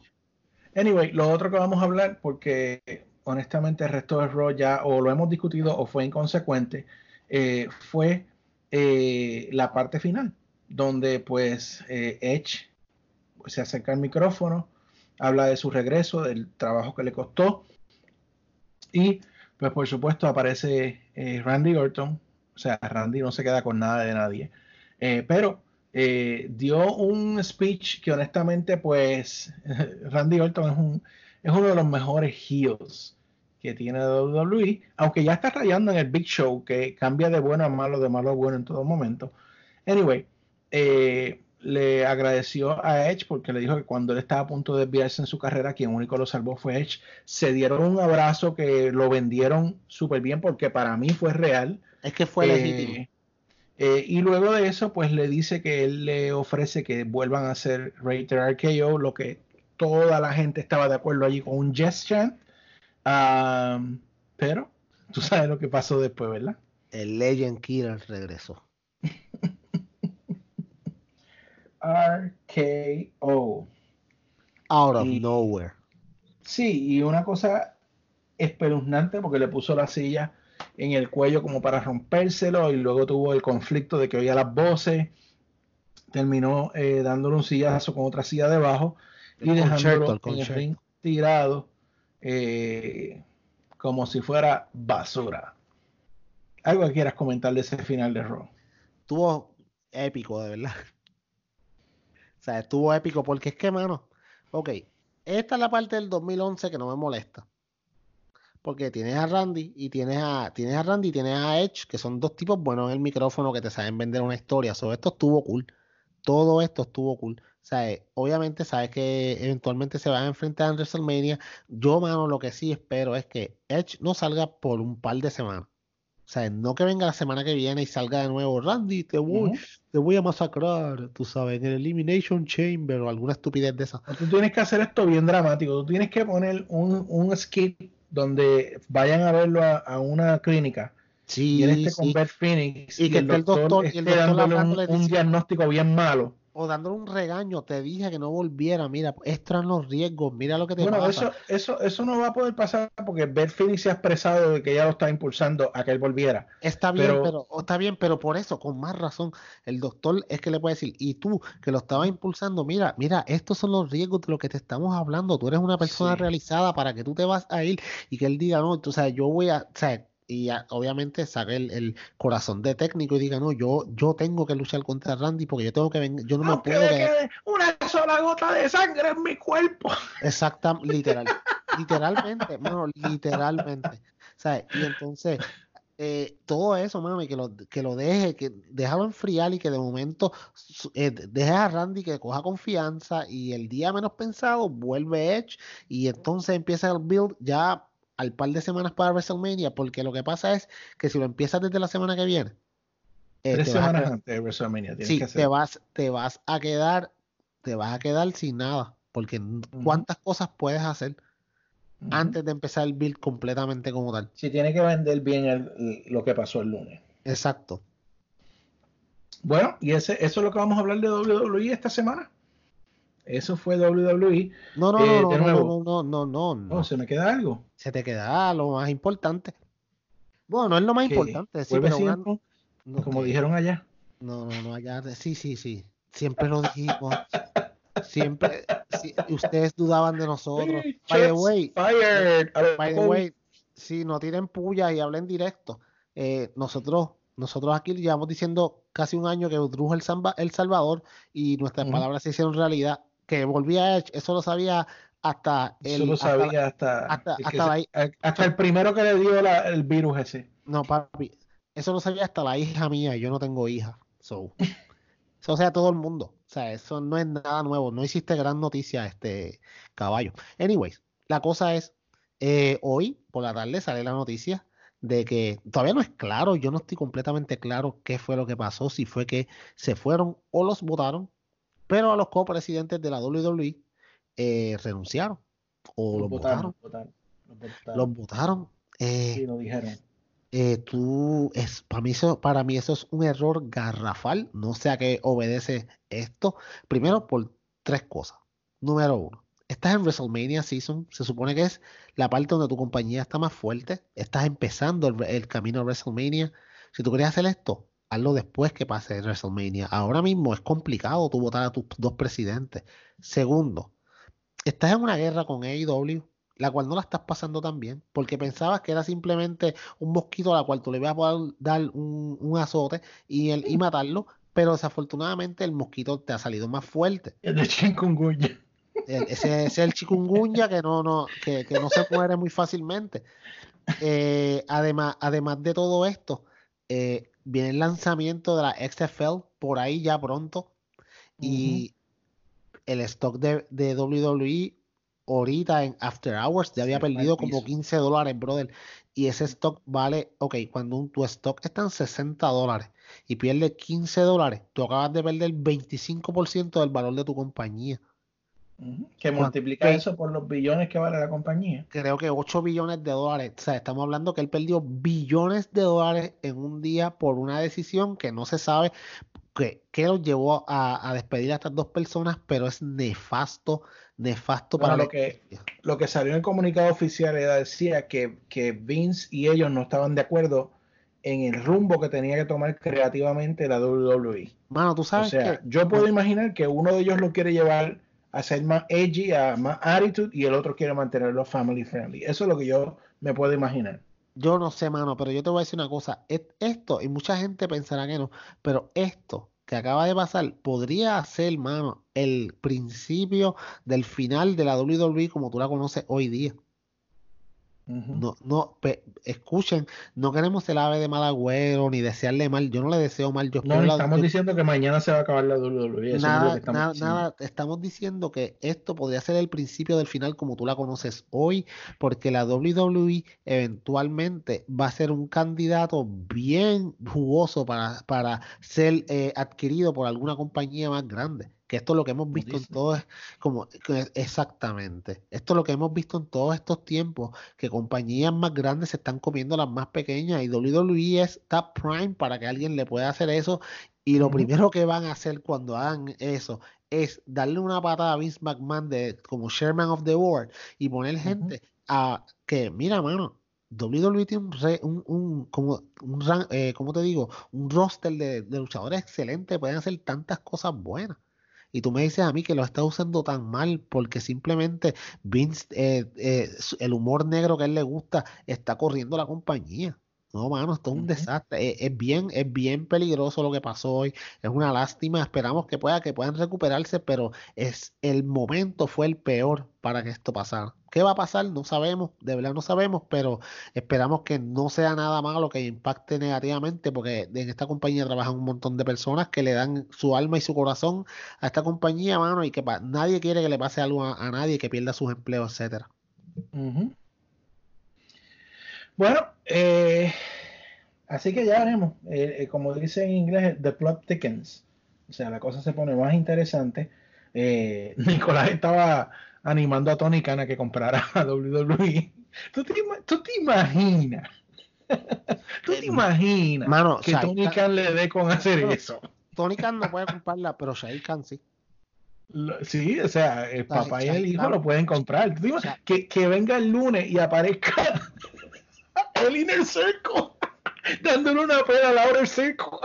Mano, que salga Chris Jericho parado en el. En, en, wow. Ya, eso es. Ay, Dios. Ahí sí que los ratings se irían al cielo, caballo. Wow, que, I'm the new owner, como hizo Shane McMahon en aquel terrible y doloroso Nitro desde aquella vez. de... que aparezca, que aparezca este eh, Cody en, en, el escenario de Dynamite. y entonces Jericho diga, ah, ahora yo tengo mi propia compañía. Y le diga a Triple H, yo soy el dueño. Y ahora, tú eres mi empleado. Ay, ay, ay. Fantasy mi gente, estamos bromeando, pero, pero, bien entretenido, de verdad. Bueno, vamos a tomar una breve pausa y volvemos precisamente con Dynamite. Yes. Agradecemos su sintonía en este día, en esta noche, en esta tarde, cuando quiera que nos escuchen. Pero si quieren mantenerse conectados con nosotros, aquí les comparto las redes sociales de cada uno de nosotros y las de la cuenta del podcast para que así puedan mantenerse eh, dando sus opiniones, sus comentarios. Nos encanta escuchar lo que nos tienen que decir para mejorar cada día el producto y para mejorar verdad lo que a ustedes les gusta y para darle un producto de calidad. Así que eh, Luisito lo puede encontrar en Twitter con el handle at Mr. underscore 973. Le voy a decir a deletrear, es a mr underscore n i n e 73. El de Luisito Peyot lo pueden conseguir at s r p e l l o t señor Peyot a señor Peyot s r p e l l o t y yo en Twitter me pueden conseguir con j d r o d underscore 25, o sea, JDROD underscore 25. En Twitter nos pueden conseguir a los tres. Y las cuentas del podcast en Instagram, Facebook y en Twitter son el handle SD Podcast. SD Podcast en Facebook es facebook.com slash SD Podcast y en Twitter y en Instagram el mismo handle SD Podcast. Así que esperamos saber de ustedes. De nuevo, nos encanta escuchar de ustedes y para definitivamente darles el producto que ustedes quieren y se merecen. Así que gracias por seguirnos. Bueno, y ahora sí que sí. Ahora sí que sí. Después de un episodio completamente emocionante en el barco de Jericho, donde el público estaba cantando la canción de Jericho en el barco de Jericho, mientras Jericho es el campeón y es el que organizó toda la cuestión. Eh, qué podía hacer AEW para mantener el momentum. Y para mí, yo no sé para ti, pero, yo, pero para mí hicieron todo lo correcto. Sí, mano, yo pensaba que, que de verdad este episodio no iba a ser tan espectacular. Primero, cuando anunciaron las luchas, yo decía, esto a mí no me tiene nada de sentido. Porque las lu- yo veía los pareos que tenían, no me, no me cuadraban para nada. Pero, tú sabes, dije, yo voy, yo no voy a dudar de ellos porque ellos no me han quedado mal. Yo voy a dejar, yo me voy a dejar llevar y ver qué es lo que pasa. Y wow, mi pana. Qué lindo es cuando tú tienes un grupo de personas trabajando para un fin común, como todo el mundo luce espectacular. Ayer en Dynamite, todo el mundo lució bien. Todo el mundo, todo el mundo, todos los luchadores. By the way, hasta The Hybrid 2 lucieron bien. Dios mío, que, tengo mi sugerencia, los vimos en el chat. Pero anyway, el show empezó desde Cleveland, Ohio, eh, la casa del señor eh, John Moxley, y él abrió el show abriendo de cómo él va a patear el trasero de Chris Jericho con una promo brutal donde habló inclusive del pasado de Jericho aún en WWE. Sí, cuando, le dijo, yo me hace que le dio a una mujer. le diste una mujer, exacto. Y estuvo, súper cool cuando Jericho le dice, by the way, yo vi a tu mamá, este. mm, Tú sabes, creo que después le voy a tirar una llamadita. Jericho, Sí, el champion salió y le dio una promo de las de él, por supuesto. qué bella fue eh, ese, ese, ese intercambio estuvo exquisito, de verdad. Insultó a la gente de Ohio, por supuesto. Sí, porque la- lo que pasó pues, fue, lo que pasó fue, él insultó a la gente de Ohio, porque cuando la gente de Ohio, él sale la canción de Jericho, todo el mundo, obviamente, ahora en adelante, va a cantar la canción cuando salga, porque la gente del crucero dio una lección de cómo cantar el, el tema de un, de, de, ¿cómo te digo? De un luchador como Champion. tal, del champion, el GOAT, eh, el mejor del mundo, gracias. Entonces, ¿qué pasa? Ellos cuando empiezan a cantar la canción, que tumban el, el, que tumban la música para que la gente se quede cantando, como que se que aguantaron a mitad. Y Jericho le dijo, "Ah, tenían que ser los idiotas de Ohio. Bueno, y luego de eso, pues llamó al Inner Circle. eh, y el Inner Circle tiene canción de grupo, súper brutal. By the way, mano, by the way. De verdad que Jericho y, la, y esta gente siempre hay que tirar una puya.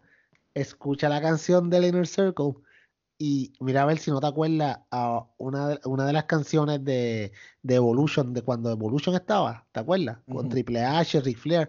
El, es el mismo, es el beat, es casi igual, mano. Se parece bien brutal. Yo serio? como que- sí, eso fue lo primero que yo noté fue eso. Yo como que, wow, esta canción se parece mucho a la de Evolution, en el, en el- la misma cadencia, etcétera.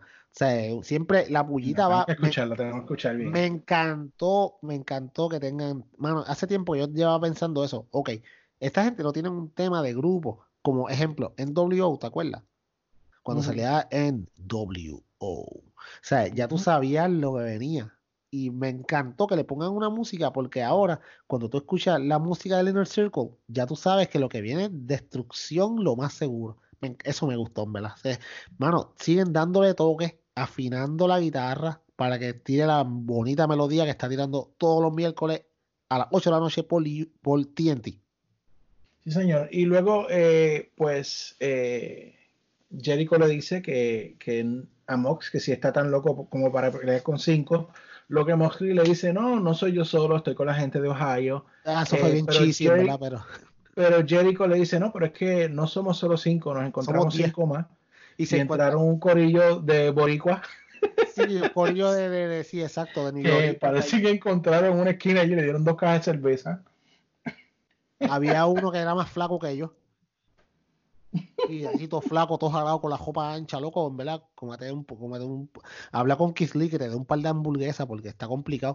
Pero anyways, eh, tú sabes, sí, estuvo cool. eh, obviamente lo que quieren hacer es presentar a- al Inner Circle como que yo tengo los recursos para buscar más gente cuando necesito y lo que te quiero dar una. Moxley como badass, honestamente. sí, mano, eso es lo que está cool. Porque lo presentas como que, ah, son 10, a mí no me importa, yo voy a tirarme, ¿qué puede hacer? Que me den una pela, pero por lo menos uno o dos me llevo enredado. Está o sea, loco, está loco. Sí, Y me gustó que, que setearon, que el primero que le salió fue Ortiz. Él le, le da un golpe y setea una lucha para la semana que viene con Ortiz. Mano, ¿te acuerdas que yo te dije? Deben de hacer que cada, que cada semana Moxley pelee y destruya a cada uno de los miembros del Eso lo habíamos dicho en este podcast, sí, señor. No, no, no, lo van a decir allá. No, lo van a decir allá, que predicen lo que todo el mundo sabe. Anyway, The Young Bucks contra Butcher and Blade, pero antes que empezara esto, ponen un breve corto donde se ve a MJF dándole un sobre a Butcher and Blade, eh, mejor dicho, a Bunny, eh, con dinero y el nombre de los Young Bucks, o sea, como para continuidad, qué cosa más novel, eh, Mano, como no es para solamente, que no es continuidad. vengarse de que lo tiraron en la piscina. Exacto. No es continuidad, porque la continuidad ya tú sabes que ellos la tienen. Mano, te ok, la gente, ay, que es un Butcher and the Blade. Mano, los presentan, ¿sabes? Estos tipos, entre comillas, obviamente, eh, están en una carnicería, mano. Estos son lo que ellos son, tú sabes. Y el baile los busca como que, ok, vengo a darle un tra- que lo que él hizo al principio, yo los contraté para que le dieran a Cody. Ahora yo los contrato para que le den a los amigos de Cody. ¿Me entiendes? Todo esto se une, continuidad, todas estas, y los llevan al final a uno de los. Por eso es que digo que todo el mundo lució bien. Porque esto te lleva a uno de los, de los, de los diferentes, de los diferentes ángulos que están corriendo, mano, y de los diferentes feudos. Excelente la continuidad. El video me encantó. Lo- los colores que usaron super cool también. Y de Bonnie, pues no. Si usted no le gusta de Bonnie, usted no es fanático del Club Deportivo. Bueno, eh, la lucha fue muy buena, por supuesto. No esperábamos menos. Cuando los Young Bucks están en el ring, usted va a tener entretenimiento de más y de sobra. Eh, luego de la lucha, pues que la logran ganar los Young Bucks, eh, eh, pues los siguieron atacando y aquí pasó uno de los momentos más entretenidos Sí, en la lucha libre en años. O sea, y otra vez en los slow builds o lo, lo- como están creando poco a poco sin apresurar a Hangman Page. O sea, Kenny Omega entra a hacer el salve. Hangman aparece, que nadie esperaba que apareciera porque sabemos que Hangman está como alejado del, del Elite. Y, y cuando llega con una cerveza y le dice a Nick, eh, ¿fue a Nick o a Matt? A Matt, yo- a Matt. Le dice a Matt, a Matt- sí. a Matt, my le dice, aguántame la cerveza aquí y le hace el buckshot lariat ese que él hace. Oh my God. Y No, le luego coge la cerveza y se la bebe. Ese le dice hold my beer, como dice todo el tiempo, como que eso, mano, eso es lo que pasa cuando tú tienes personas que están up to date en lo que está pasando en, en, en el mundo de la, de la, pues, de las comunicaciones, las redes sociales y la tecnología. Mano, es, es- es- Vince nunca se hubiera inventado esto porque Vince se hubiese inventado un chiste de los 80. ¿no? Y, y la gente ahora coreando Drink My Beer. Y cuando eh, Adam Page le pasa por el lado, le dan la cerveza. También ellos que, no que son, se la que no son- que no son nada de baratas, by the way. ¿sabes? Ajá. Y ahora hay una camisa de AEW que dice Drink My Beer. Sí, no, papi, esa gente, son unos my masters de, esa gente son unas bestias, de verdad. Y mira, mira Hangman Page, mano. ¿Tú sabes lo que son? ¿Tú sabes lo que son? ¿Qué son?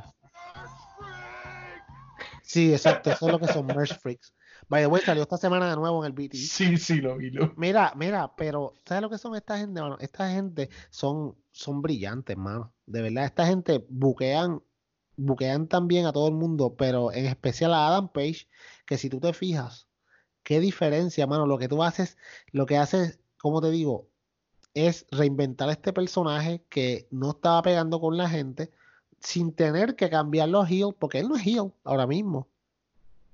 Tú sabes, y te, te- tú, todo el mundo piensa que él va a hacer el turn con Kenny.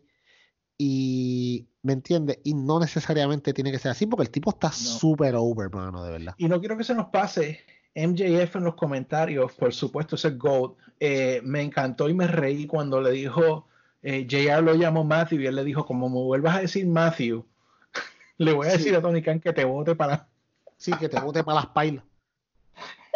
No, y no solamente eso, no Ay, solamente eso. JF es un, un boy of joy, un joy of bundle, un bundle of joy. Un bundle of joy. No solamente eso, cuando est- mano, MJF es súper bueno en, en, en comentario. Cuando él estaba hablando de Butcher and the Blade, que él dijo, mira, tú sabes que ellos fueron entrenados por tal y tal persona.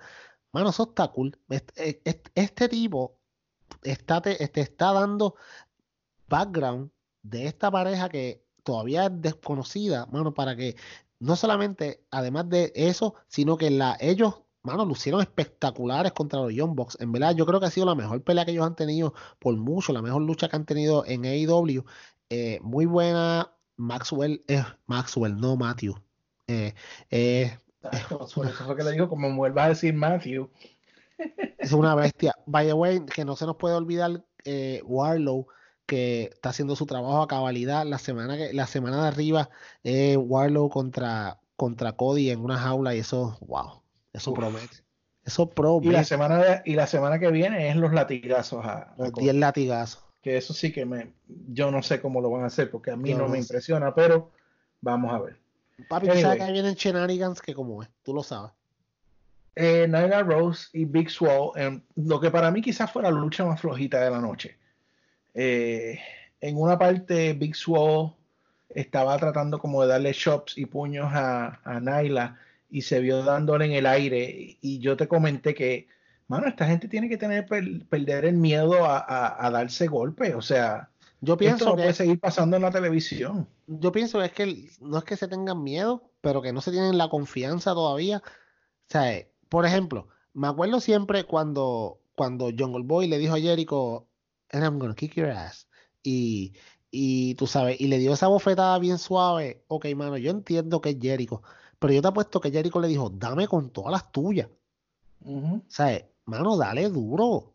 Esto es parte del show. Tú no le estás, tienes que, tú no tienes que darle, tú puedes simular que le estás dando duro sin tener que darle duro, pero que esos puños cojan mano. Además, Big Swole puede darle lo- todo lo duro que quiera a Naila, porque Naila las va a aguantar. Tú sabes. Ujú. Con Naila más todavía, mano. O sea, es como Riho. Cuando Riho pelea, mano, no es creíble porque Riho pesa como 80 libras y los puños que dan es como que, ah, no. O sea, da duro. Big Swole, mano, me gusta mucho que ella sabe, esta chamaca va a ser, va a ser bastante buena porque se echa al público, sabe echarse al público en el bolsillo. Sí, sí, sí, Eso está bien. público. Nyla Rose, mano, desde que, desde que ella, ¿cómo te digo? Es- desde que hizo lo del árbitro y estuvo ese mes afuera y ahora, y ahora regresó, está otra persona, está luchando súper bien, está tomando su, su carácter a cabalidad perfecto. Ella quiere destruir gente, mano. Eso es native, eso es lo que ella tiene que ser. La lucha quizás no fue la mejor, pero no fue una lucha que tú puedas decir, wow, esta lucha fue una basura. Fue una lucha buena. No fue una lucha brutal, pero fue una lucha buena. Bueno, eh, luego tuvimos una lucha que, que sí fue muy buena. eh, y, y de hecho, había hacía un tiempo que no veía mucho a Keep Sabian y como que vi Dark el otro día. Este, después lo vi en una lucha especial que pusieron, eh, perdón, en el cruise que él salió. eh, una lucha especial que pusieron en YouTube. eh, y lo vi ahora en esta semana. Y el muchacho de verdad que es tremendo luchador. Eh, y la combinación con su novia, pues los hace excelentes rudos. Eh, la lucha con Cody fue brutal. Me encantó todo el booking de que Arn Anderson se molestó porque ella tiró los zapatos al ring y lo, lo sacaron del ringside. Eh, eh, mano, me sacó una carcajada la parte en que Penelope y Sabian se iban a dar un beso y aparecen en medio Joey y Janela. La Eso fue gracioso. ¿verdad? genial, genial. Porque si tú vienes a ver, si tú estás siguiendo la psicología de la lucha, ese momento fue el que cambió el momentum a favor de Cody. Sí, no, mano, Eh, y, y- y te voy a decir algo. eh, me encanta que cada vez que Cody pelea con estos muchachos, que son chamacos jóvenes, Cody los deja lucir, mano. Cody no tiene ni que hacerlo. Él puede hacer un squash match, pero, mano, él los deja lucir. Y el Lucio, Skip Sabian en las últimas tres semanas, ya tú lo puedes ver como que, ok, este tipo promete. Él solo, con Penélope, perfecto, mano. ¿Sabes? eh, o sea, como te digo, ellos son estos, él no tiene go away hit, él tiene este hit de que, sea, de que yo quiero que le rompan la cara, no es lo mismo. Y me encanta, mano, como lo están llevando, no hay apuro, es la gente, todavía se le olvida que IW lo que lleva son cuatro meses en el aire, no hay apuro, esto, esto todo se está empezando todavía a desarrollar. Hay mucha gente que va a subir en su tiempo, tú no puedes, mano, como yo te dije la otra vez, ¿Qué problema es? Y vamos a hablar de eso cuando hablemos de la próxima lucha. ¿Qué problema es cuando tú tienes tantas parejas y tanta gente buena en tu compañía que tienes que hacer a alguien no lucir tan bien? Y es una, es un problema porque son muy buenos, pero no todo el mundo puede ganar todo el tiempo. O lo, lo va a hacer todo el tiempo 50-50 booking porque se convierte aburrido. No, este, definitivo. eh, y me pareció mucho, eh, muy bueno, eh, el hecho de que cuando se iba a acabar la lucha, se vio como que Cody snapped. Ah, que le sí. hizo tres veces, le hizo tres veces el, la movida final de él. Eh, eso me pareció bueno, porque El como que levantó, levantó a Cody como que a, a un nivel nuevo de rudeza. Eso, eso me gustó. Sí, sí, eso estuvo, eso estuvo cool, mano. Eh, como te digo, eh, un, mano, luchas buqueadas por los mismos con ellos, por ellos mismos. O sea, no hay intermediarios. Eh, o que ustedes van a luchar, ustedes divisen la forma de que, de cómo cada uno, eh, que ustedes van a luchar, tal persona va a ganar, ustedes divisen todo lo demás. Ellos se sientan, ellos mismos la planean y, mano, y se ayudan entre ellos mismos porque todo el mundo se ve bien. Los dos lucieron súper bien. Obviamente, pues Cody, pues tú no esperabas que perdiera, pero tampoco tú esperabas que Kip Sabian se viera tan bien. Entonces tú dices, ok, Kip Sabian es un tipo que hay que tenerle cuidado. So, lograste el objetivo y obviamente que Cody ganara, que siempre es el objetivo porque está en camino a su gran confrontación con Maxwell Jacob Friedman. Sí, señor. Eh, y eh, luego de eso, oiga, yo fui bien crítico porque una de mis luchadoras favoritas es Britt Baker. Eh, y la semana pasada la promoción para mí fue una senda basura. Eh, especialmente hablamos en este podcast que fue mayormente el delivery de esa promo. Pero oiga, yo no sé si Adam Cole o alguien la sentó y habló con ella porque la promoción de esta semana, mi hermano, Ay, ay, dio ay. en el clavo. Esta mujer se echó a todo el mundo en contra, le tiró a Tony, le tiró a JR. Me encantó el, el ataque a JR. A ti te pagan un montón y tú no sabes ni el nombre del roster. del- de- o sea, brutal, brutal. Háblame de, de Britt Baker. Que yo te dije en palabras en letras grandes, así es que tienen que usar a, a Britt Baker. Perfecto. Mano, ¿tú sabes qué? Ella es una dentista. Usa eso mismo para, para humillar a los demás. Usa, usa este como que yo soy dentista y soy luchadora. O sea, yo no tengo que estar. Le dijo, le dijo a JR, sí, tú sabes que soy dentista porque eso es lo único que tú hablas de mí. Exacto, exacto. Tuvo brutal, o sea, y le dijo que sea la última vez que tú me interrumpas cuando yo estoy, cuando yo estoy en medio de un segmento y lo mandes a anuncio. Me encantó su actitud, me encantó, mano, de verdad que fue exquisito. Eh, Britt Baker subió un par de escalones en mi escalera, mano. De verdad que es- yo espero que la by the way, ay JD, ahora me acordé. La semana, las, anunciaron que la semana que viene Britt Baker va contra Yuka Sakazaki. Y si alguien me conoce, sabe que yo me estoy riendo ahora mismo porque no puedo parar de sonreír. Porque por fin, por fin. Ay, ay, ay, ay, ay, ay, ay, ay, ay. Yuka vuelve por fin. Mi gente, si usted no vio AEW al principio en Double or Nothing o en, en Fighter Fest, ah, usted no vio a Yuka Sakazaki pelear, prepárese prepárese que Yuka le va a robar el corazón en lo primero. Y lo segundo, que tiene, debe ser una lucha bastante buena la semana que viene.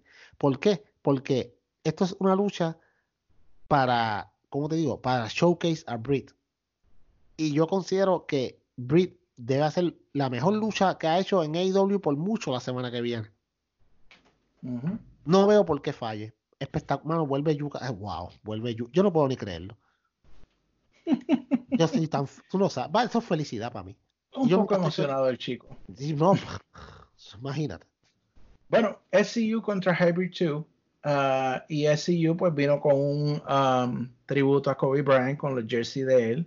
Eh, y acaba de mencionar, mencionar algo que otros medios no han mencionado y que el señor Peyot sí mencionó en nuestro chat sobre la ropa de eh, Hybrid 2 y le voy a dar la opción, ¿verdad? Y la- el beneficio de que lo diga aquí también porque para que eduque a todos esos comentaristas de lucha que no se dieron cuenta. Atorra- Peyot, de la ropa de Hybrid 2. Atorrante que me escuchas. Si usted se fijó en la ropa de Hybrid 2, la ropa de Hybrid 2 no era el mismo uniforme que usaban siempre, era el color sí era parecido, pero el uniforme no era el mismo porque era un tributo a la parca. Sí, la parca que desafortunadamente falleció eh, hace unas semanas atrás. Eh, eh, Angélico y Jack Evans, ambos lucharon en, en México mucho tiempo. Sí, fueron Y- campeones de AAA. Exacto. Y no era para menos. eh, fue, para mí fue bien emotivo. Todo ese segmento fue, fue bien emotivo. Eh, los que tienen AEW Plus, pues vieron entonces la promo que, que hicieron Christopher Daniels y, y que hicieron pues SCU a, a Kobe Bryant. O sea, fue bien, como te digo, fue bien, bien bonito. By the way, eh, Scorpio Sky era, un mega ridículamente gran fan de Kobe Bryant cuando desafortunadamente pues el domingo pasado pues todos quedamos aturdidos con esta noticia porque yo creo que el mundo completo estuvo aturdido con esta noticia. Eh, si usted sigue a Scorpio Sky en Instagram, usted ve que a eso como desde las 5 de la tarde, que era 2 de la tarde hora de California, él estaba eh, frente al Staples Center con su camiseta de, de, de Kobe Bryant porque la gente empezó a moverse allá a Los Ángeles. Y entonces, pues, el tipo era un mega fan, él se veía que estaba bien afectado. Fue bien, bueno, no puedo decir que fue bien, porque todo el mundo sabe que fue una, una, una noticia desastrosa para el mundo de los deportes en general. Pues la partida de Kobe Bryant tan joven, un tipo de que, o sea, yo considero que es uno de los mejores de todos los tiempos. O sea, yo sí, siempre diré, yo siempre voy a decir que es el, el, el, el shooting guard número 2 de todos los tiempos. para mí, detrás de Jordan, Kobe es uno A y uno B. Porque, después no, no podemos dejar de hablar y me tomó pues la libertad de, uno, de un, unos segunditos para decir que, o sea, si usted visualiza lo que es tener corazón, lo que es no quitarse, lo que es tener agalla y deseo de ganar, ese es Kobe Bryant. Y él era como, o sea, él decía, yo en mi vida, yo la modelo como Michael Jordan y Michael Jordan siempre quería ganar. Y Kobe Bryant, o sea, quería demostrar que era el mejor. Fue un poquito irónico en cierto, en cierto modo que LeBron le pasa en, en, el, pues, en los puntos anotados en la historia de la NBA y al otro día por la mañana él fallece. Me acordó JD, y yo sé que esto me, va, te, me vas a estar de acuerdo conmigo. Me acordó tanto a el Ultimate Warrior cuando por fin eh, después de WrestleMania que le hicieron el tributo, lo pasaron al Hall of Fame, fue a Raw y al otro día fallece. yo cuando yo me enteré de esto, lo primero que yo pensé fue, Wow, bueno, igual que Warrior. Warrior, o sea, llegó a hacer las pases. Eh, Kobe, LeBron le pasó y nadie se esperaba que eso pasara, pero tú sabes, mucha gente siempre criticaba a Kobe y LeBron y entonces, pues, que LeBron le pasara y el último tweet que Kobe tiró en su vida fue a LeBron, o sea, y al otro día pasa esta desgracia. Wow, mano, fue tan, tan repentino y tan fuerte. Pero volviendo a Dynamite, y gracias JD por el minuto que me permitiste, eh, fue, fue una buena lucha, mano. O sea, y ahí es que lo, que lo que estábamos diciendo ahorita, JD. Tú tienes, ok, cuando tu compañía es All Elite, todos los luchadores son buenos. Tienen luchadores que desafortunadamente, entre comillas, van a tener que ser Jovers porque no hay de otra, aunque sean buenísimos. Porque todo el mundo no puede ganar. Eso es de High Virtue para mí. Le falta, que si le falta carisma, quizás sí le falta, que si le falta, como tú me dijiste, tú dijiste algo muy bueno. Cambio, hay que hacerle un cambio de, de, de, no de personalidad, pero, pero hay que hacerle un cambio al personaje, quizás ponerle un manager o alguien que hable por ellos, eh, ponerlos quizás un poco más agresivos, porque es que eh, parecen dos chamacos que les gusta mucho fumar marihuana y hacen tremendas movidas, tienen tremenda capacidad de lucha, pero no se ve que estén serios en nada y Exacto. como que se ven en el limbo. Sí, eh, estoy completamente de acuerdo. No son malos, pero pues mano, o sea, no todo el mundo va a ganar. Bueno, eh, pero luego de esta tremenda lucha, eh, tuvimos a lo que fue la lucha estelar de la noche y qué rápido se me va Dynamite. oh, espérate, espérate, pero antes de llegar ahí, dame hombre, no se me puede olvidar que mientras SEU estaba celebrando en el ring, oh. eh, vimos a Dark Order oh. prometerle a Christopher Daniels prácticamente que lo van a matar. Sí, básicamente. diciéndole que el Exalted One no está contento. Wonderful. Anyway, hay que ver qué va a pasar con eso. para mí, Dark Order se está poniendo mejor cada día. Eh, bueno, a mí me, bueno, yo, nosotros, tú y yo somos marks de Dark Order, so, atorrante que me escuchas. Si no te gusta Dark Order, tú eres un tráfala. Gracias. Y luego, back to back, tuvimos otra promo del señor Bastard Pack, que fue una de las mejores promos que yo he visto en su vida mano, con una promo, con una promo, automáticamente Pac te recuerda de que, ¿sabes qué? I'm always around. Yo siempre estoy hangueando en el, en el main event. Kenny. Omega, lo tuyo viene. Chris Jericho, lo tuyo viene. Moxley, lo tuyo viene. Pac está en ese top 4 de AEW y que no se le olvide a nadie. Que no se le olvide. Ustedes dirán, ay, Pac. No, no se le olvide. Vélenlo. Pac no da una lucha mala. Eso no existe en su vocabulario. Todas son buenas. Sí, ¿no? Y me, me encantó lo que le dijo a, específicamente a Kenny Omega. Le dijo, tú quieres luchar conmigo en tu itinerario, pero eso no es así. Esto yo lo voy a hacer en mi tiempo. O sea que eso da la expectativa que en cualquier momento Pac pueda aparecer y o hacer que, que Kenny pierda el título en pareja o, bueno, hay tantas posibilidades, ¿no? Sí, sí. Y ahora sí, the main event of the night. Y como estaba diciendo, Dynamite se me va tan rápido. Ay, Yo mano, siento que sí. tengo que tengo que tratar de luchar para durar Raw. Y Dynamite siento que, espérate, ya se está acabando. Hacho, siempre pasa lo mismo. De momento, ya, ya, ya son las diez y media, clase de porquería. ¿Sabes? Sí. Anyway, Private Party va muy bien, pero la estrella de este lado del, del ring es Darby Allen. Eso Por- yo creo que no hay No, duda. no, no hay alguna. duda, no, no hay duda, no hay duda. Yo creo que No hay Private Party han perdido un poquito el impulso que tenían. No, lo yo, hemos yo- visto tan corrido. Pero Darby, mano, eh, el tipo la gente lo quiere. no, mano, y tú sabes qué, a mí me gustó que fuera Private Party. ¿Por qué? Porque primero que nada, ay, mira, mano, esto es lo que yo digo y nos pasamos diciendo aquí. AEW buquea inteligentemente. Primero, eh, Private Party hacía par de semanas que no salía, como tú dices. eh, quizás estaban perdiendo un poquito como que el steam que llevaban al principio, etcétera, etcétera. ¿Qué pasa? Los pones en el main event. Mano, le das un chance para lucir bien. Los pones contra Santana y Ortiz, que ellos, o sea, ellos luchaban juntos en House of Glory hace un montón de tiempo. De ellos salieron. Van a tener una lucha espectacular. No solamente eso, los pones, pones a, a- a Isaiah Cassidy, que es el que un poquito, quizás menos bueno de ellos, en el ring con Chris Jericho. Esa experiencia en televisión nacional, el tipo hace un trabajo excelente vendiéndolo todo. Y tienes a Darby Allin, mano, que es Darby Allin. Mira, hoy yo estaba escuchando a- a el podcast, el podcast de Post Wrestling y estaban hablando de Darby Allin y estaban diciendo de que si pone un campeonato, eh, Pablo que estaba diciendo, si pone un campeonato mediano, Darby Allin debe ser el campeón. Y el otro chamaco le dice, hermano, ¿tú sabes qué? Yo creo que ya Darby Allin está un poco por encima de un campeonato intermedio. Yo considero que Darby Allin está a un paso o dos de estar en el main event. Y es verdad, mano. Ese tipo es una estrella. Ese tipo sale y ese estadio se cae. Ese tipo en el cuadrilátero es como, es como que algo, como cua- algo que tú no has visto antes. Su agilidad es súper buena. O sea, eh, él lucha diferente a todos los demás, es tan rápido. Pues le da una buena lucha a cualquiera. Cuando Jericho le mete una, dos galletas, le como que dame más y se pega a darle el mismo. O sea, el, el tipo, mano, el tipo, el tipo es, el tipo es muy bueno.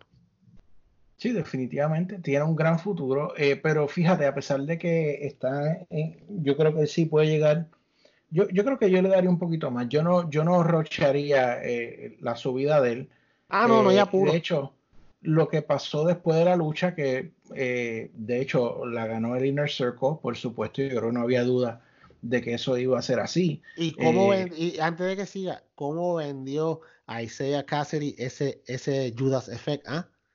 Quedó sí, el mano, le piso con la mano, mano. Eso quedó, esa, papi. brutal. Y el hecho de que Jericho lo aplica como si fuera el RKO, de, no importa dónde él esté, boom, ahí está el Judas Effect y se acabó el evento. Y se acabó. Eh, bueno, eh, luego de eso, y ahí es donde iba, eh, pues por supuesto el Inner Circle ataca a los técnicos. Y lo que me llamó la atención es que aquí se puede setear otro feudo más, porque Sammy Guevara agarró la patineta de Allen y le dio un golpe que lo vendió muy bien, por supuesto, Darby. Y aquí yo pondría un feudo entre Sammy G y eh, Darby Allen y los elevaría a ambos. ¿Qué tú crees? Es más, yo te la voy a poner más bonita. Yo pondría a Darby Allin y John Moxley contra Sammy Guevara y Chris Jericho. Hmm. Ah, antes de, an- obviamente antes del pay-per-view. Papi, cuéntame, cuéntame de ese main event, caballo. Que Mo- ¿Te acuerdas que Moxley le dijo cuando Moxley peleó con, con Darby Allin? Tú eres un loco, mano, pero tú, eres, tú tienes un buen futuro, tú sabes. Tú, nos veremos en algún momento de nuevo, no te preocupes. ¿Sabes? Que él vaya y le digo, ¿sabes qué, mano? Tú, tú, eres- tú tienes ganas de destruir a quien utilizó tu propia arma contra ti mismo. Vamos dos contra dos y ya está. Y se van en esa, mano, esa luz, wow, en pareja. Ay, ay, ay, se me paran los pelos. Sí, señor. Y entonces, pues, luego que le estaban dando una pela, como decimos en Puerto Rico, a Darby Allen, pues, quien apareció a hacer el salve, por supuesto, el homeboy Moxley, que de hecho vino con un bate negro, me acordó, por supuesto, al señor Sting, lo cual no es nada malo. O sea, Sting era el, el caballote de WCW, eh, y yo creo que Moxley ahí lo están posicionando, ¿no? Sí, Sting, eh, digo Sting. Eh, Moxley es el, el, Moxley es, tú sabes, él va para arriba, ya tú sabes, él va, ese campeonato yo entiendo que, by the way, creo que debe ganarlo, pero no voy a decir que lo va a ganar seguro. Mm. No me, Mm. no me, ok, a un, una, un adelanto de lo, un adelanto de Revolution a un mes exactamente hoy. De Revolution no tengo un, claro ganador de esa lucha eh, por el campeonato. Wow, sí, señor. Eh, yo tengo que decir algo de eso, pero no lo voy a decir ahora. Le voy a dejar a los fanáticos del Club Deportivo que nos sigan escuchando, porque en cualquier momento, antes del evento, yo voy a decir mi pensar sobre eso.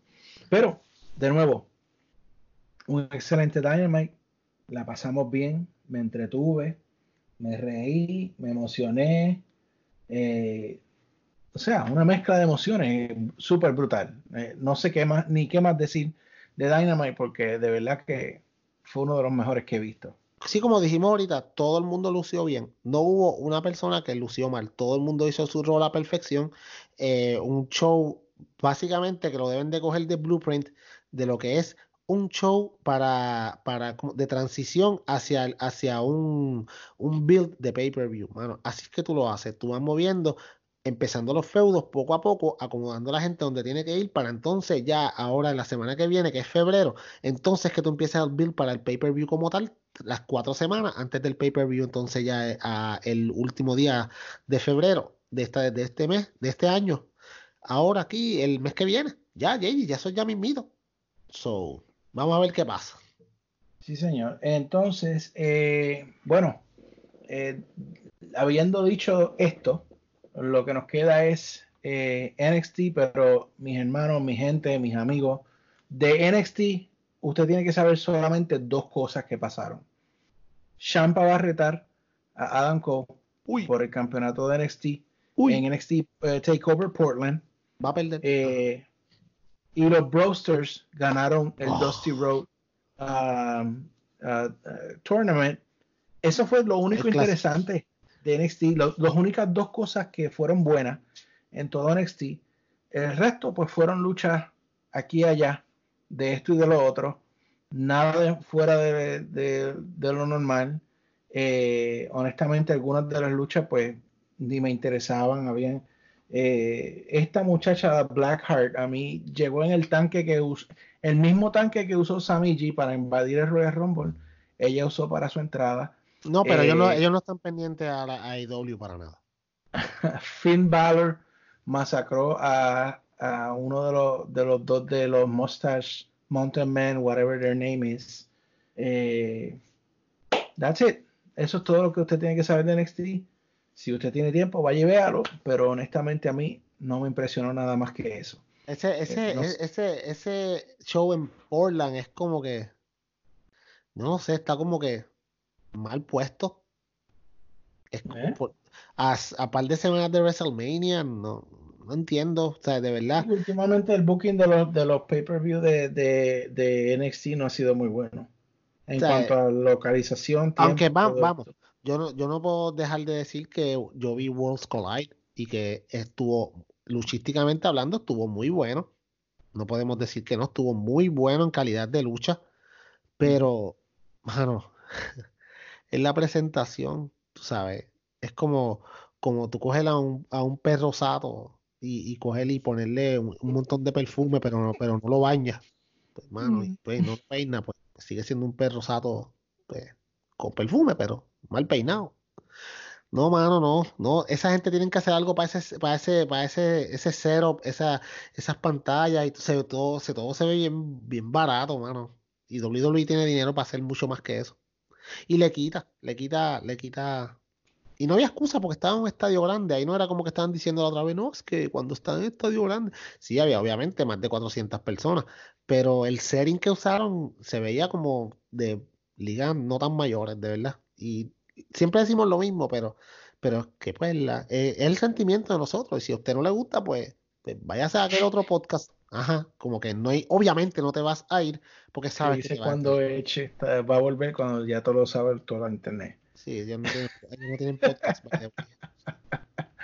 Bueno, mi gente, yo no sé, pero yo por lo menos no tengo más nada que decir. Por el momento eh, estoy bien emocionado con AEW.